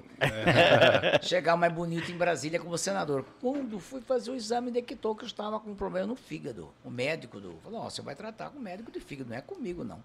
Fui, detectou-se uma hepatite B. Comecei o tratamento, não deu certo, tomei não sei quantas injeções interferão, que era maldita, né? Uma droga terrível e forte, que se você não estiver preparado, dava, dá, vontade de você até morrer. Resultado, não deu certo, virou cirrose hepática, eu fui levando com medo. Quando chegou em 2016, outubro, surgiu um tumor Eita. né? No fígado. Aí o médico falou: olha, companheiro, se prepare, né? Porque agora não tem mais brinquedo. Ou se faz o transplante, ou esse tumor dectou-se, aplicou-se uma injeção direta em cima do tumor, a doutora Valéria Cardoso. Isso aqui em Cuiabá. Não, São Paulo. São Paulo. São Paulo, Estados Unidos, que eu mexo. Sim. É, o que, que ocorreu? O tumor realmente acabou, mas ela falou, não significa que esse tumor não pode voltar. Aham. Eita. Pode voltar daqui a um tempo. Então tem que tirar o fígado. Agora transplante. Aí nós caçamos o transplante, me inscrevi na fila, não sabe, lá em São Paulo aqui não vai dar. Porque você é o cento e tantos da fila. Aqui Aham. faz 80 transplantes por ano. Aí para onde nós vamos? Para os Estados Unidos. Ligamos para os Estados Unidos, caímos da mão do médico brasileiro transplantador lá, nos Aham. Estados Unidos. E ele falou, olha, senador, não entendo. Por que, que o senhor quer vir? Pra cá. Os né? Estados Unidos para gastar 400 mil dólares. Se Uou. aí no Brasil faz tão bem transplante. Mas aí em São Paulo não tem a vaga, tá certo? Falou, larga de São Paulo, vai para o Ceará. Ceará faz tão bem transplante quanto São Paulo. Mas como? Nunca vi falar. Ceará? Falei, Ceará. Pega um avião, vai lá, procura o professor Ígenos Garcia, que é um craque. Se eu tiver que fazer transplante, eu saio aqui dos Estados Unidos e vou lá. Fui para o Ceará, senti firmeza, médico competente, me levou falou aqui tem três tipos de transplante. Aqui no hospital universitário é SUS, gratuito. Aqui no hospital tal é plano de saúde, né? Unimed. Sim. E aqui São Carlos é privado. Falei, eu quero esse privado. É, gastar o dinheiro pra aqui, né? É, né? é, Saúde. hora de saúde, né? Aí fui. Hospital maravilhoso, foi feito para a Copa de 2014, padrão FIFA, uma maravilha. Me inscrevi lá em janeiro. Dia 5 de março fui convocado, Dia 13 fui transplantado. Ou seja, Eu- menos de 90 dias. é, o me senhor- anda verdade, e um, tran- e um fígado eu tive o privilégio. Garoto de 23 anos, mototaxista. Que Deus o tenha, né? Em bom lugar. Porque você não pode conhecer a família para julgar. Ah, tem isso? Proibido. Ah. A família não sabe para o órgão, para quem que foi, e eu, quem recebeu o órgão não pode saber. Você só, só soube que é um mototaxista de 23 Então, anos. peraí, o senhor tem um fígado de um cara de 23 anos. É, Então sério. você pode beber à vontade aí, filho zerado. Mas eu não quero descuidar, não. O meu, eu tô com 38, meu filho tá velho já, cara. Mais, Nada, 38 é um guri ainda. Resultado. Então, estou muito bem, graças a Deus, né? Deus foi muito bondoso comigo, né? Meus santos me protegem. Também sou homem de muita fé, né? Eu sou católico, professante, cristão, tenho muita fé. Sou, como diz o dado, frequentador de igreja, né? Aham. Assisto todo dia de manhã cedo, antes de sair para caminhada. Eu rezo o meu terço com a rede Aparecida de televisão. Assisto a missa depois que eu saio para caminhada. É, Quer dizer, eu sou extremamente católico, professante, graças a Deus, né? E sou também muito bondoso. Faço muita caridade, faço doações. O senhor faz doação, é isso? Faço Ô, doação. Jorge. tá 10% Ele tá umas coisas aqui, do Jorge. meu subsídio, do meu, da minha renda, eu, eu transfiro Tá. para hospitais, igrejas, entidades Podcasts. sociais. Também, de vez em quando, sim. Jorge. Doutor tá Júlio. trem aqui, Jorge. Eu vou Faz fazer uma pergunta pro senhor assim. É, a família Campos, para mim, hoje, e eu incluo o senhor, Jaime, né? Uhum. É a maior potência política do estado de Mato Grosso. Ah, já fui. É a minha percepção. É, mas a gente tem outros, também outros grandes pe- players, grupos, por exemplo, o MAGE. O MAGE é, representa um grupo político muito Sim, forte, claro. consolidado no estado de Mato Grosso. Rico. Muito rico. com poderio do econômico. Estado. Exatamente. Ah, mas sabe o que eu tenho reparado? Igual o senhor, a gente já transitou por esse assunto aqui. É, a gente, tá difícil de nascer pessoas com habilidades as quais o senhor tem, as quais Jaime possui e as quais o Mage possui. Então, assim, quem que vai ser daqui 10 anos as pessoas que estão ressurgindo? Na visão do senhor, assim, cara, quem que vai verdade. dominar Mato Grosso daqui 10 O anos? senhor, o senhor nota alguém isso hoje? Eu acho que tem alguns políticos que pode ser uma revelação no futuro. Quem? Emanuelzinho Pinheiro. Manelzinho? Sim. Ele ia ser padre, sabia, né? Ser o padre Manuel Pinheiro esteve aqui é- e falou pra gente. É um garoto competente, sério, educado, finíssimo e estudioso e preparado. Então, é um garoto, pode anotar. Daqui a 10 anos, quando ele vai estar com 35, 36, ele vai ter vereador no Paiaguache. O pai pode não ser governador, tem algumas dificuldades, mas o filho, com certeza, será como foi o avô dele, né? Sim. Ia ser governador se não matasse ele naquela trágica 26 O senhor de, sabe qual foi o motivo? de julho. Sei, mas não é bom Ah, comentar. por favor, Júlio, tudo Não. pra saber. Dá esse furo E pra gente. dizem que foi um problema de ordem familiar, Hum. de, né? uma- é, é, Família não mata a família. não, doutor não é um problema, né, que falam isso, mas eu não Ah, acredito, doutor né? Júlio, eu era muito fã dele como candidato. Eu acho que o Manelzinho é um político de valor. A Janaína Riva, Gente se ela boa. passasse a adotar o nome Fagundes, era bem melhor do que continuar, né? Porque ainda tem o peso, né? Uhum, do sim. sobrenome do pai. Ela esteve aqui também no programa, sabia? problemas. É muito competente, é uma Muito deputada competente. brilhante, Inteligentíssima. tem futuro, né? Bonitona. É bonita. Eu, eu dei em cima dela no meu programa, cara. Eu esque- eu esqueci que não era casado, que- você queria Nada, esquecer. Cuidado, doutor hein? Diógenes é brabo. Ah, Jorge é bravo. É brabo, você não conhece povo. Aquela carinha dele. Sabe qual que é o, pai, o avô dele? Ah. É o famoso João Baiano. Ah, que veio a pedra Bahia pra cá. Ah, cuidado, não Então, vai... pode falar, não, não dei, não, Não- dei em não é a cara, Não, né? não, mas a cara dele não é, cai Não, tranquilão. tranquilo, assim. mas cuidado com esses tranquilos, né? É verdade, vou dar um- É. O que que acontece? Tem alguns políticos jovens aí que podem... Quem mais? Só esses dois? Não, não, pode deixa eu lembrar mais. Pode ser que tenha o. Me dizem que o prefeito de Primavera do Leste, o Léo. Bertolini está fazendo uma boa gestão. Pronto, ó, Tá ó, Já pra- vai, né? Pra ficar melhor a pergunta. Se É. o senhor pudesse. O senhor falou que Filinto Miller foi seu padrinho Foi, político. é. Se o senhor pudesse escolher o- três padrinhos políticos hoje, pro senhor apadrinhar, três afiliados políticos, quem seriam? Olha, Calil Baracate. Ah, é, outra coisa, eu queria pro Calil É um- aqui. É pô, um liga o Calil. jovem. Doutor Júlio, desculpa interromper o senhor. Ah. Eu tô pra trazer o Calil aqui e dizer que ele é muito tímido. E a gente não consegue Não nem é, louco não. pra trazer ele. Pra ele, A eu gente não trazer tem- ele aqui. eu não- Eu primeiro não tenho eu- contato dele. É, eu não tenho contato dele Ah, eu posso vou, vou organizar isso. Por favor, sou louco pra trazer ele É, aqui. E o Não, Jaime mas também, né? é- O Jaime também. Jaime. Campos também. O Jaime eu mandei uma mensagem pra ele e não consegui resposta. Mas ele, ele vai fumar charuto aqui É, na sala, é, será? Não, posso, com certeza ele vai esconder ali alguma hora pra É. dar pitada ali. Tá, é. Bom, três, Então, quer três dizer, afiliados, três olha, afiliados. não, é minha- não são meus filiados. Não, caso mas pudesse são pessoas. Se eu pudesse. Olha, afiliados você tem que gostar muito, né? Você tem que ter Uhum. Afinidade. seu time, afinidade. Né? Eu gosto deles, mas não pode dizer que considerar meus afiliados, né? Uhum. Posso ainda preparar alguns dois ou três afiliados no futuro aqui, né? Da política. Mas eu acho que esses três políticos atuais. Calil. É, é, Emanuelzinho, Calil, Janaína. Manuel, Janaína, o Léo. Tem bastantezinho, né? E que o senhor me, me diz dessa nova política, essa molecada que chegou agora aí, com, em 2018, com discurso. É, não tá muito, né? Meio decepcionante, né? Eu fico, foi tudo no discurso, muito no zap zap, muito no mídia, né? Sociais. Muita dancinha. É, mas é, também, mas não faz o, a política no verdadeiro sentido. Não vejo grandes pronunciamentos, grandes luta, grandes batalha, né? Sim. Quer dizer, um outro político que eu acho que está revelando bem, que tem algumas bandeiras que defende sempre que é novo na política, é o, aquele do PV lá, o Faz sal? Faisal, né? Também ele sempre está pegando algumas bandeiras boas, tem que reconhecer, né? Assembleia, quem representa o senhor e quem o senhor falaria assim na. Olha, eu sou muito afinado com os dois deputados nossos do DEM, que é o Gilmar? Gilmar Dal Bosco e o Eduardo Botelho. Uhum. E tenho bom acesso com quase todos eles lá, né? Mas, assim, pessoalmente, né?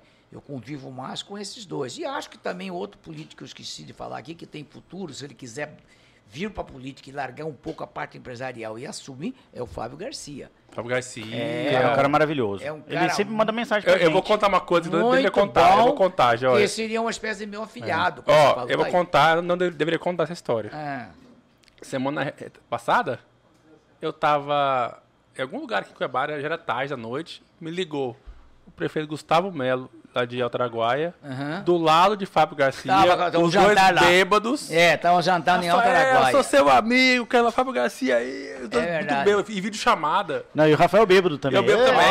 olha, os é. três bêbados. Que horror. É, esse aqui tá o Fábio Garcia, está muito convidado, convidadíssimo. É. E também o prefeito de Altaraguaia, é, Gustavo Melo, é muito é, bom também. conheço, mas não tenho muita ligação com, O, o, o com ele. Eu governador, tinha mais com o ex-prefeito É, Maia, sim. O governador de Mato Grosso é do partido do senhor. Mauro Mendes. É, o senhor acha que ele tá fazendo um bom mandato?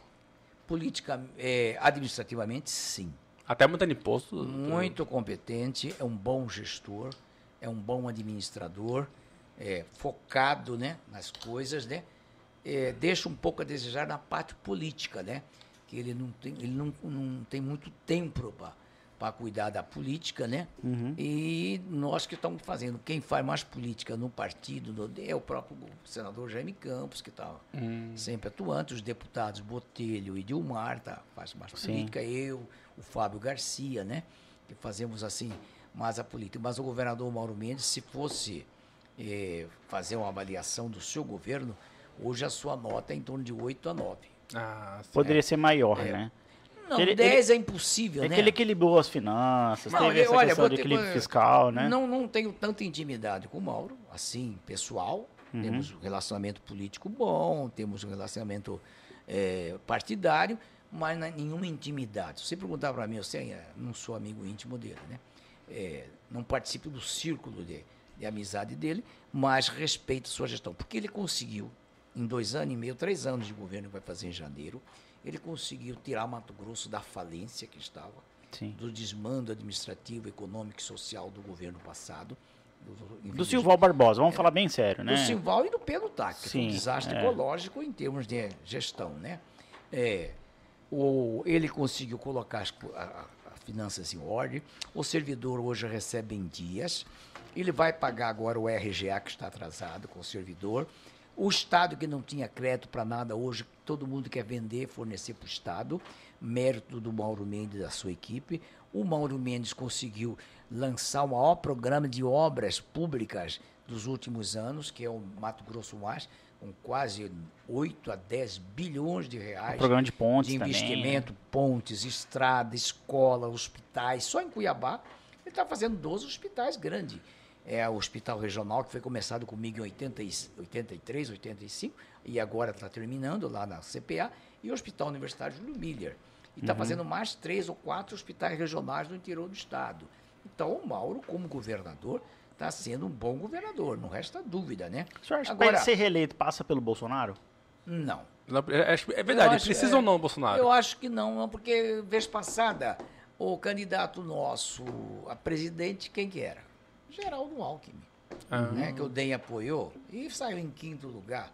E o Mauro foi eleito governador em primeiro turno e o Jaime Campos foi eleito senador em primeiro turno. Quer dizer, então quer dizer, não há por que vincular muito. Porque, claro que influi, influi. Se o Bolsonaro vir aqui em Cuiabá Que apontar o dedo ele. Lançar um candidato a governador, uma chapa e apoiar, a coisa vai dificultar. Hoje o Mauro reina solenemente tranquilo. Você acha que hoje está reeleito, fosse o cenário de hoje? o- No Senado de hoje, sim, não temos nem adversário. Quem que é o adversário? Verdade, que é aniversário. Não, não temos surgiu tem. nenhuma. Tem candidato a senador, três ou quatro, tem candidato a vice, três ou quatro, mas não tem um candidato a governador. Agora, não significa que não pode surgir um candidato e as oposição que tem.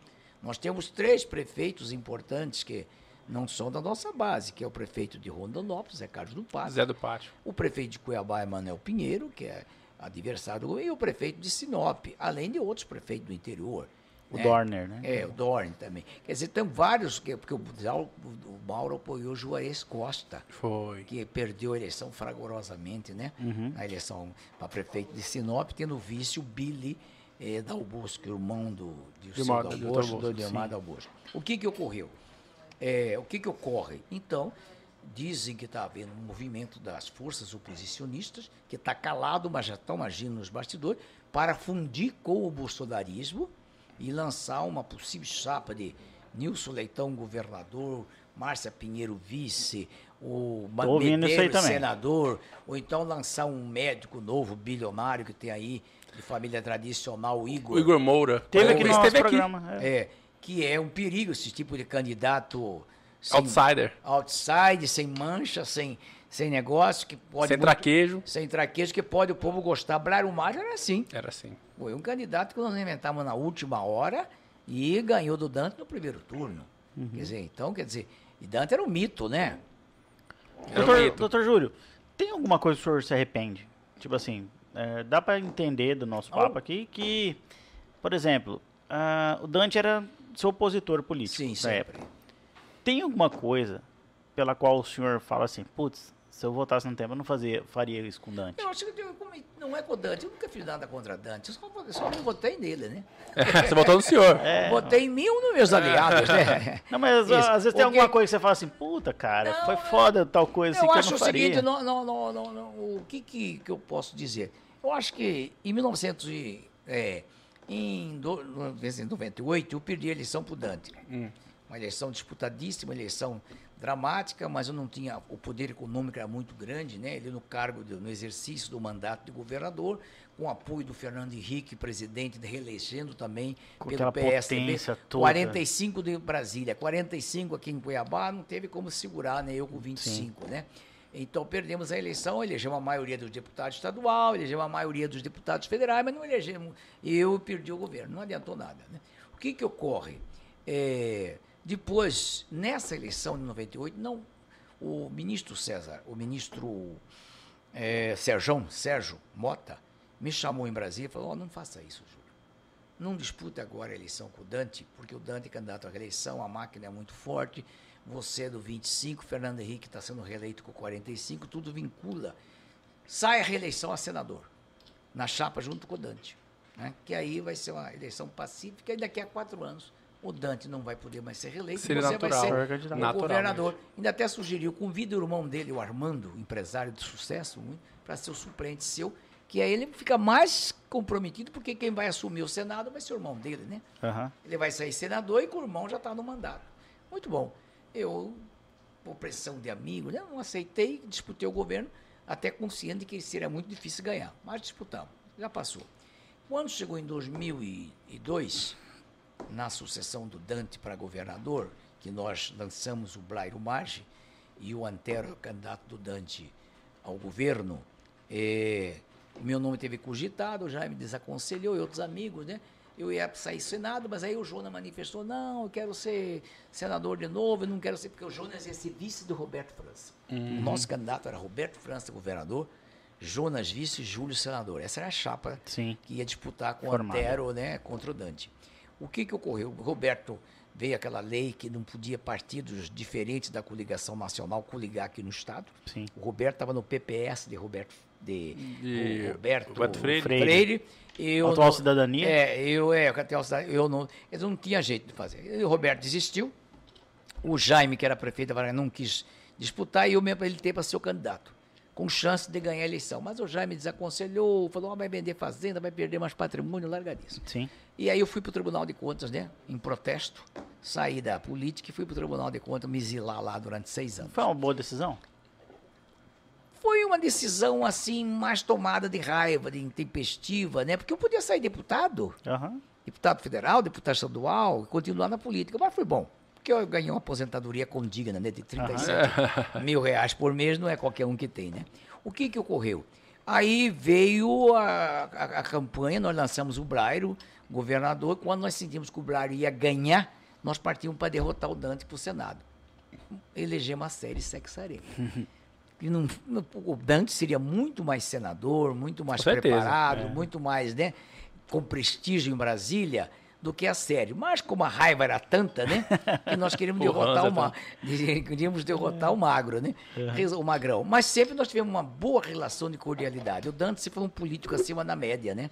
Era um político que não tinha muito partidarismo, muito radicalismo, né? Se dava bem comigo, dava bem com todo mundo, porque eu ajudei muito ele como senador, ele governador. Ele ocupava meu gabinete em Brasília.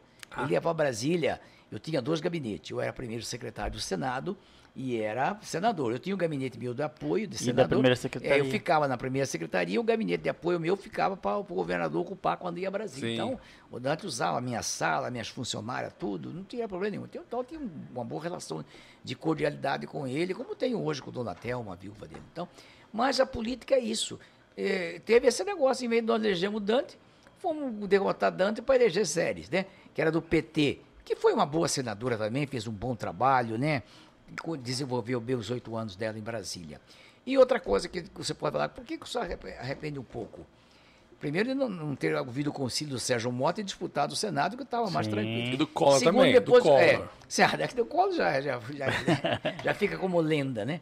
E depois, quando saí do Tribunal de Contas, o, o senador Brairo, que era governador, e, a- e o pagou, me convidaram para ser o prefeito da Copa.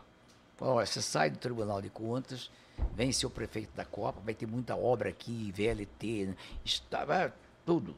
E eu, candidato, saí do Tribunal de Contas, antecipei minha aposentadoria. Em 2008. 2008, fui ser candidato a prefeito da Vaza Grande, disputando a reeleição contra Murilo Domingos, que estava no cargo. Murilo tinha Sim. uma decisão administrativa, uma gestão ruim, fraca, não tinha chance de ser reeleito de jeito nenhum. Mas no momento que eu saí do tribunal e fui para lá e me coliguei com, o Ma- com o Maxwell Leite, que era A candidato, popularidade do senhor despencou. despencou, terminou E perdendo eu a falo eleição. porque eu tava com o senhor nessa É, campanha. é verdade. Onde comecei minha carreira, foi bem É, ali. foi. É, essa sua ligação com o Maxwell assim, Leite foi um não precisava daquilo. Não, não precisava, mas foi o, o- já- o- um dos casos que eu arrependo, Sabe né? aqui pedir pro senhor, inclusive? O senhor podia me divulgar aí como marqueteiro político hoje. É e verdade. Você podia fazer propaganda pra mim, para os políticos que tempos, vêm. né? Bons tempos. Porque é. hoje tô muito melhor que antes, viu? É, né? Muito. Financeiramente, principalmente. Você podia me divulgar pra aquela câmera ali, ó. É. Falar pras pessoas me contratarem que vem. É verdade, gente boa, hein? Quem quer ser candidato? Aí o que que acontece? Aí disputei, perdi, mas dois anos depois eu fui compensado, né? Fui Eu lembro, deputado federal. Deputado federal, fiz uma boa gestão lá e encerrei em 2015. Quem sabe posso voltar até ano que vem. Deputado estadual. estadual. Quem sabe? O futuro a Deus pertence. Saúde o senhor tem. Graças a Deus. Ó, hoje o combustível tá caro. Uhum. O senhor tá vendo o combustível caro aí, não tá vendo? Muito. O senhor, o senhor que é um cara econômico, não gosta de gastar dinheiro, que eu sei. O senhor vai no posto, tá quase 7 reais. É um absurdo, né? E no supermercado a carne vermelha? Tá Ô. cara. Ainda bem que eu gosto muito de peixe. E o gás, e o gás de cozinha, meu Deus do céu. É, mas o Brairo Maggi, o Brairo, desculpa, o Mauro Mendes está com um projeto genial, que é a MT Gás, que tem a concessão do gás em Mato Que é uma estatal. e, é, a estatal vai poder fazer o engarrafamento do gás Hum. boliviano e vender a um preço mais barato para a população mato-grossense. Se ele fizer isso, a reeleição dele facilita muito. Sabe o que eu quero falar para o senhor? Porque tem uma empresa que apoia a gente aqui no, no programa, chama SPM Investimentos. É uma empresa que, por exemplo, digamos que o senhor está cansado desse, dessa carga tributária alta do Brasil, combustível alto, do gás caro, da, da comida cara, inflação está voltando, infelizmente. E ah, tá no 9%. já. né? No meu grande amigo Wesley, chama SP Investimentos, o que ele faz? Digamos que o senhor, o senhor queira é, montar uma empresa nos Estados Unidos, Eu, que chique. que lá a carga tributária é menor, é mais fácil. O que, que você faz? O senhor entra em contato com a SP Investimentos e fala, ó, eu quero abrir, abrir empresa tal nos Estados Unidos. Ele, toda a parte burocrática, a parte documental, ele Bom resolve saber. para o Em senhor. Cuiabá? E de Cuiabá, do Wesley, que é médico e investidor e empresário. É um cara maravilhoso, amigo nosso, Muito bem. é, da SP O Investimentos. sonho né? do Júlio Neto é ter uma empresa nos Estados Unidos. Aí, ó, fala com a SP? Investimentos. É, É, o caminho certo é SPM Investimentos. Júlio Neto, procura a SP Investimentos, que os caras têm todo caminho. É mais fácil. O Instagram deles é, é arroba SPM é, underline investimentos. Já Ouviu, corre lá, Júlio. Neto? Júlio Neto, corre lá, cara. É. Ótimo. Além disso, vamos falar novamente do, do arroba ponto 357 ro- de A gente Rondonópolis. podia levar o Júlio Campos pra dar uns tiros lá em Rondonópolis, né, cara? Ô, Júlio, o dia que você tiver aí, assim, sabe aquele dia, ah, Jorge, pá, a gente Vamos corre no, no Cheiro Verde e vamos pra Rondonópolis dar uns tiros? O Vamos. senhor já tirou? Já, já teve Não, mas eu tô querendo. Então tá aí, ó, tá aí, Aliás, esse dia eu visitei um, a- a- aqui o, o Rotan e o comandante Sim. me ofereceu para fazer um curso comigo de, de É? tiro, mas acho da vida, 75 anos de idade, não tem mais Então, de primeira mão aqui, vamos lançar o, o- o sorteio? Vamos. Vamos. Vai ter um sorteio, doutor Júlio, Uhum. lá no ponto 357, que vai chamar Desafio Las Vegas. Uhum. Que vai ser um monte de tiro, um monte de arma, vai trocar de arma, vai pegar, eh, sei lá, só não vai pegar bazuca, sabe? E a estrutura lá, como é que é, Jorge? É de primeiro mundo, cara, tem sala de aula. Vocês Doutor vão Júlio, sortear uma vaga lá? vai, nós vamos sortear um, um- dia para fazer todo esse desafio Las Vegas, que é fazer um monte de tiro com um monte de armas de Ótimo. multicalibre. Que bom. E é muito legal. Eu achei, fiquei impressionado. Eu também nunca tinha tirado, foi minha Vai ser primeira experiência. via, via web? A inscrição? Vai ser no Instagram, Instagram. entendeu? Doutor Júlio, participa do, Tá do Vamos, sorteio. vamos, levar, o- vamos levar o Júlio Campos lá na ponta Bom, 17, já cara? pensou no dia do desafio a gente levar o senhor? É, um, Eu, eu nunca tinha tirado. A primeira vez que eu tirei na vida foi lá na ponta 357. Mas eu também, doutor os Júlio. equipamentos, tudo Atirei certinho, E- tudo. E o respeito, sabe? É, eu nunca tinha tido contato com esporte.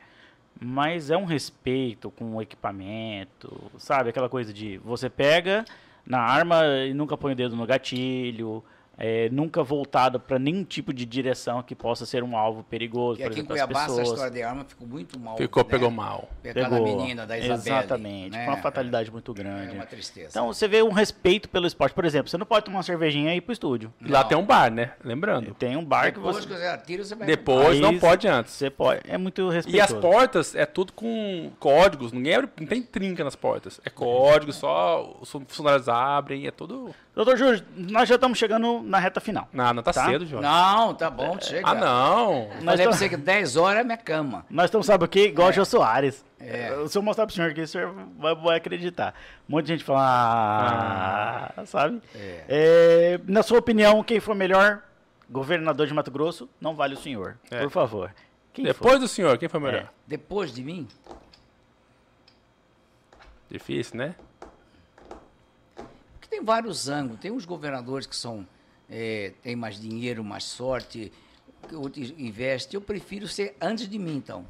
É, pode ser, senhor. Antes de mim. Pode ser, sem problemas. Pedro Pedrociano. Foi não incrível. Foi. 66, 71. Foi o melhor governador eh, de Mato Grosso Uno. Revolucionou. Sim. Primeira vez que nós vimos luz a mercúrio em Cuiabá, um Ah, é? poste de cimento, foi no governo dele. Antes os postes aqui é tudo de madeira, aquela luzinha incandescente. Pedro fez a prainha. Caramba, eu não sabia disso. Eu também Fez a não. Universidade Federal de Mato Grosso. Esse prédio que está lá da universidade foi Pedro Pedrossian que doou para a União para ser sede da UFMT. Uau, né? massa, é, hein? foi. Foi Pedro Pedrossian, eu acho que foi um grande governador, com certeza.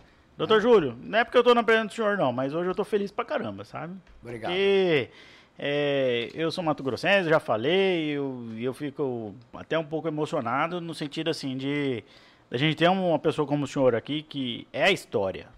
O senhor, eu falei, não, a gente fez a descrição do episódio com o senhor e hoje a gente tá contando, contando uma história com um protagonista aqui, cara. Galera, vocês vocês conseguem imaginar assim, vai lá na- atrás da prefeitura, na casa dos governadores, vai ter uma estátua lá, um busto de Júlio Campos. Que já pô. morou lá. Entendeu? Já morou Então, assim, é, Tem avenidas, tem ruas, tem colégio, tem é cidade. um marco, sabe? Esse programa hoje, a gente tá vivendo um marco da história do nosso programa, Rafael. Eu estou Olha, muito ele, feliz ele é com primo de isso. Roberto, pros liberais, estão no- ele é primo de Roberto Campos, cara. Nós já contamos a história do... Pois é. Eu gostaria aqui agora de da gente passar só rapidinho algumas perguntas que foram feitas, algumas mensagens para o senhor. Então tá aqui, ó. Ah, a Carol Coutinho mandou. a- A Carol- Carolina Coutinho mandou que é jornalista, mandou um grande beijo pro senhor. O Edgar Júnior aplaudiu o senhor aqui, mandou um grande abraço. É... Peraí, que eu vou ler que o Gabriel mandou aqui no privado, ó.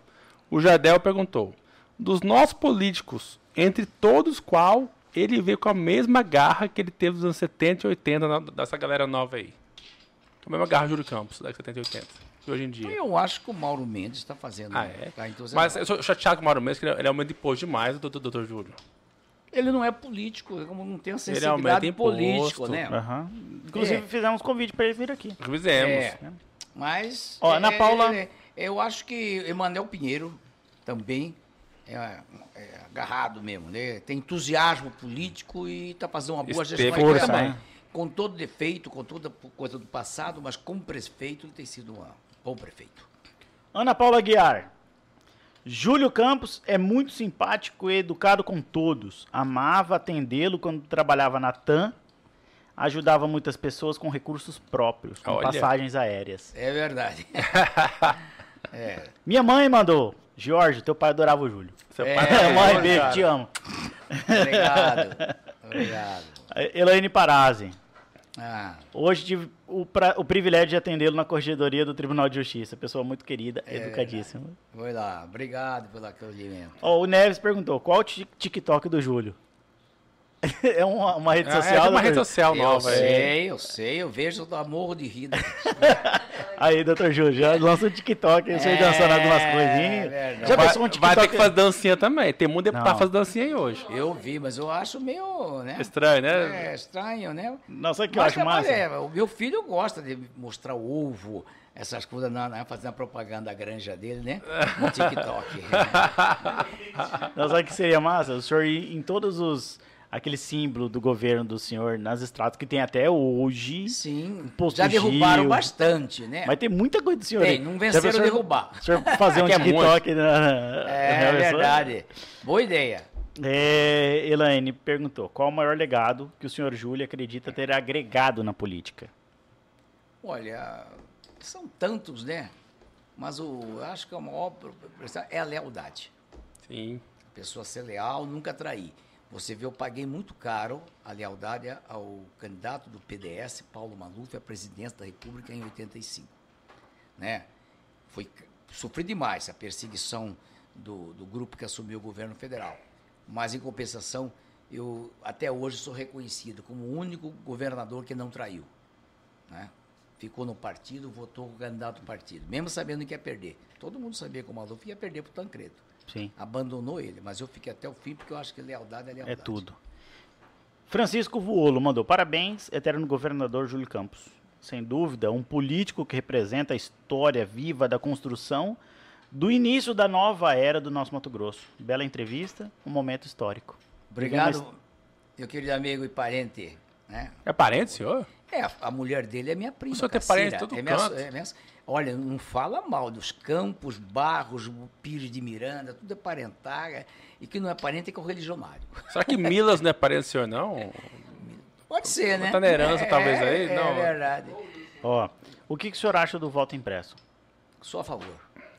O pessoal está confundindo auditagem, auditoria do voto eletrônico Perfeito. com o voto. Ninguém vai. O voto impresso não é votar no papel. Explica aí, doutor Júlio, pra O galera. voto impresso é o seguinte: ao, deto- ao, ao ser, marcar lá o 25, ou 251 na urna eletrônica, no mesmo, na cabine eletrônica, lá secretamente você vai ver o papel que vai conferir que você realmente votou no candidato que apareceu. Hoje a urna eletrônica não favorece isso. Se você votar, você votou. Se alguém, um hack qualquer fazer, está assumido o seu voto, como já teve em várias eleições. Isso já ocorreu.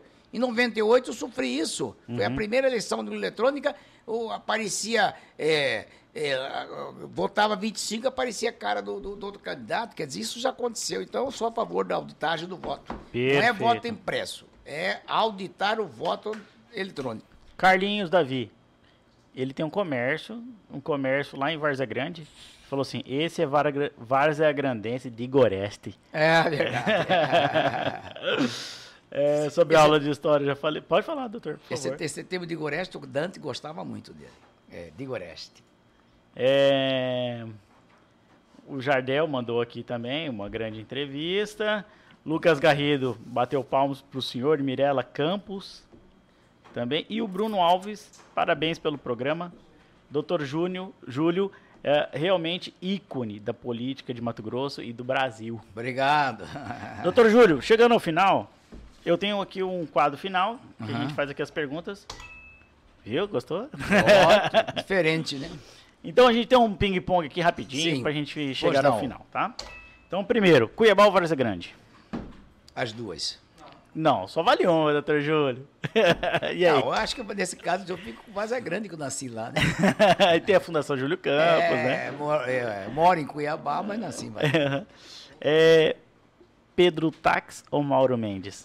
Ah, sem dúvida alguma, sou amigo do Pedro, mas votaria em Mauro. Pô, só pode escolher uma. Direita ou esquerda? Direita, Prefeitura ou governo? governo, Agora eu vou apertar o senhor. Uhum. Operário ou Cuiabá? operário, com certeza. E outra. Melhor Fluminense. Ô, Jorge. Tem um carioca, tem um carioca na sala. Por favor, Lucas. Ah, nós temos um Pode Fluminense arroz, pode arroz. é. É o meu coração, né? Sou tricolor de coração. Ah, Sou do clube tantas vezes campeão. Campeão. É, até eu conheço. né? Eu vinha com minha máscara e eu, Fluminense. Falei, Jorge, não vamos provocar os flamenguistas, não. Júlio fez? Calma. Um erro do passado. Mal erro do passado? É, não ter investido mais na educação. E um plano para o futuro. Representar o povo de Mato Grosso no- na Assembleia Legislativa. É, sim. E Júlio fez. Júlio faz. E fará muito mais. Aí. Doutor Júlio, por favor, uma mensagem final para quem está nos assistindo. Agradecer a, a paciência dos nossos telespectadores, dos nossos ouvintes, de todos aqueles que tiveram a, a paciência de nos ouvir nessas duas horas e pouco de, de programa. Agradecer a vocês, a equipe maravilhosa que nos recebeu com tanto carinho. Agradecer os nossos patrocinadores, Muito né? obrigado. que nos proporcionou essa oportunidade de falar com todo o Mato Grosso, com todo o Brasil, até com o mundo, né? Porque hoje a gente fala de Cuiabá, o mundo todo pode nos assistir. Agradecer também em especial o homem da pizza, né? Que eu já- Tolentino. É, É, eu da falei, já, Tolentino, o marido já, da já, já vou anotar o telefone para mandar pedir para vocês da noite. Muito boa essa pizza, né? é, muito gostosa, uma cervejinha maravilhosa. Meus parabéns. Que Deus nos abençoe a todos. Amém. Gabrielzinho, como é que é o nome da, da sua tia-avó? José. Dona jo... Ah, pô, desculpa, tá escrito aqui, cara. É Giorgio, fala que a minha tia-avó, que se, se chama Josefa, tinha um pôster dele em casa. Olha que carinho, que amor. Ela morava no bairro Quilombo. Oh, que maravilha. Que Deus o abençoe aonde ela estiver.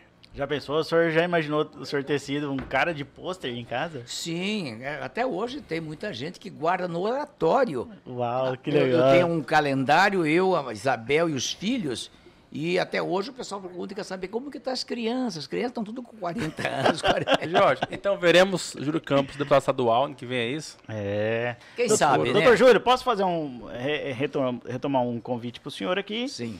É, em se confirmando essa candidatura, se, se tomando corpo, está feito um convite para o senhor voltar. Tá bom, Aqui- muito obrigado. Isso aqui é a casa do senhor. Vamos ver se, for, se eu for realmente candidato, se o meu partido permitir, Né? Meu nome está à disposição. Exatamente. Agora a gente está à disposição. Sabe o que eu lembrei?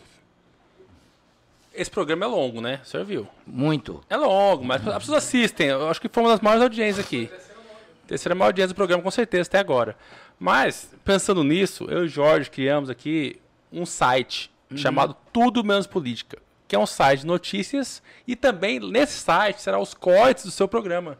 Ah, que Os melhores, os melhores trechos, as melhores perguntas em pílulas menores. Para quem não tiver paciência de assistir o programa inteiro, É. acesse o site Tudo Menos Política, que lá estará A os partir de cortes. amanhã já tá? Já. Provavelmente. Ah, então ótimo. Então, Vou- eu- eu, eu mesmo site- vou ver. Quero ver a minha assunto muito tão feio na televisão. Amanhã, amanhã esse programa já está vinculado no YouTube, no Spotify, que às vezes as pessoas. Isso. Hoje a modernidade tá tão. Não, hoje é doida vários que tipos de- O cara não quer assistir, ele não quer ver nosso rosto. Ah, mas as pessoas falam assim, "Pô, puta, eu vou fazer uma, uma viagem para Rondonópolis, eu Vou vou, ouvir o programa. É. E, doutor Júlio, a gente tem muita audiência no Spotify. Então essa entrevista também está veiculada no Spotify. Não se esqueça de inscrever Meu no neto canal. falou que preferiu, ah, vou ficar olhando o homem, eu vou escutar o senhor. pelo Olha aí, tá É, vendo? Tá vendo a É a modernidade? modernidade, é o jovem. Então, pessoal, muito obrigado a você que nos chegou até aqui, que nos acompanha até aqui. Doutor Júlio, muito obrigado mais uma vez. Nós temos um imenso carinho pelo senhor, pelo, por tudo que o senhor representa para a história de Mato Grosso, por tudo que o senhor construiu, pela carreira de sucesso, por Várzea Grande, pelo bairro Mapim. é, Mato pelo, Grosso todo. Pelo todo CPA, pelos dois, quase 3 mil quilômetros de estrada que o senhor construiu, por Campo tudo que de o senhor fez. É, pelas vezes que eu vou para as estradas de Mato, de Mato Grosso e vejo lá aquele menininho, aquela cabecinha, Hominho verde. aquele hominho verde. Eu, é difícil a gente n- Obrigado. não se deparar com o Júlio Campos em todos os rincões do estado de Mato Grosso e eu fico muito feliz do senhor estar aqui. É, o senhor ter sido um deputado federal constituinte, o senhor ter sido senador da República, primeiro secretário da- do Senado, o senhor ter ajudado o governo do estado em todos O esses prefeito momentos, mais jovem do Brasil o prefeito mais jovem do E o governador e o governador mais jovem do Brasil. conselheiro, o senhor foi juiz. O senhor foi Também. juiz. Além de Seis tudo anos. isso, o senhor foi juiz do- de contas no. Isso aí com ficha limpa, né? Em toda, Exatamente. 50 Que hoje é raro lá isso aí, hein? Não, Tá difícil lá, hein? Então, por tudo isso, muito obrigado, muito obrigado, obrigado pela presença do senhor aqui. É, você que nos assistiu, muito obrigado também, chegou até aqui. E não se esqueça que a política está em tudo, mas aqui É tudo, menos política. Valeu, muito obrigado e fiquem com Deus. Um abraço. Abração.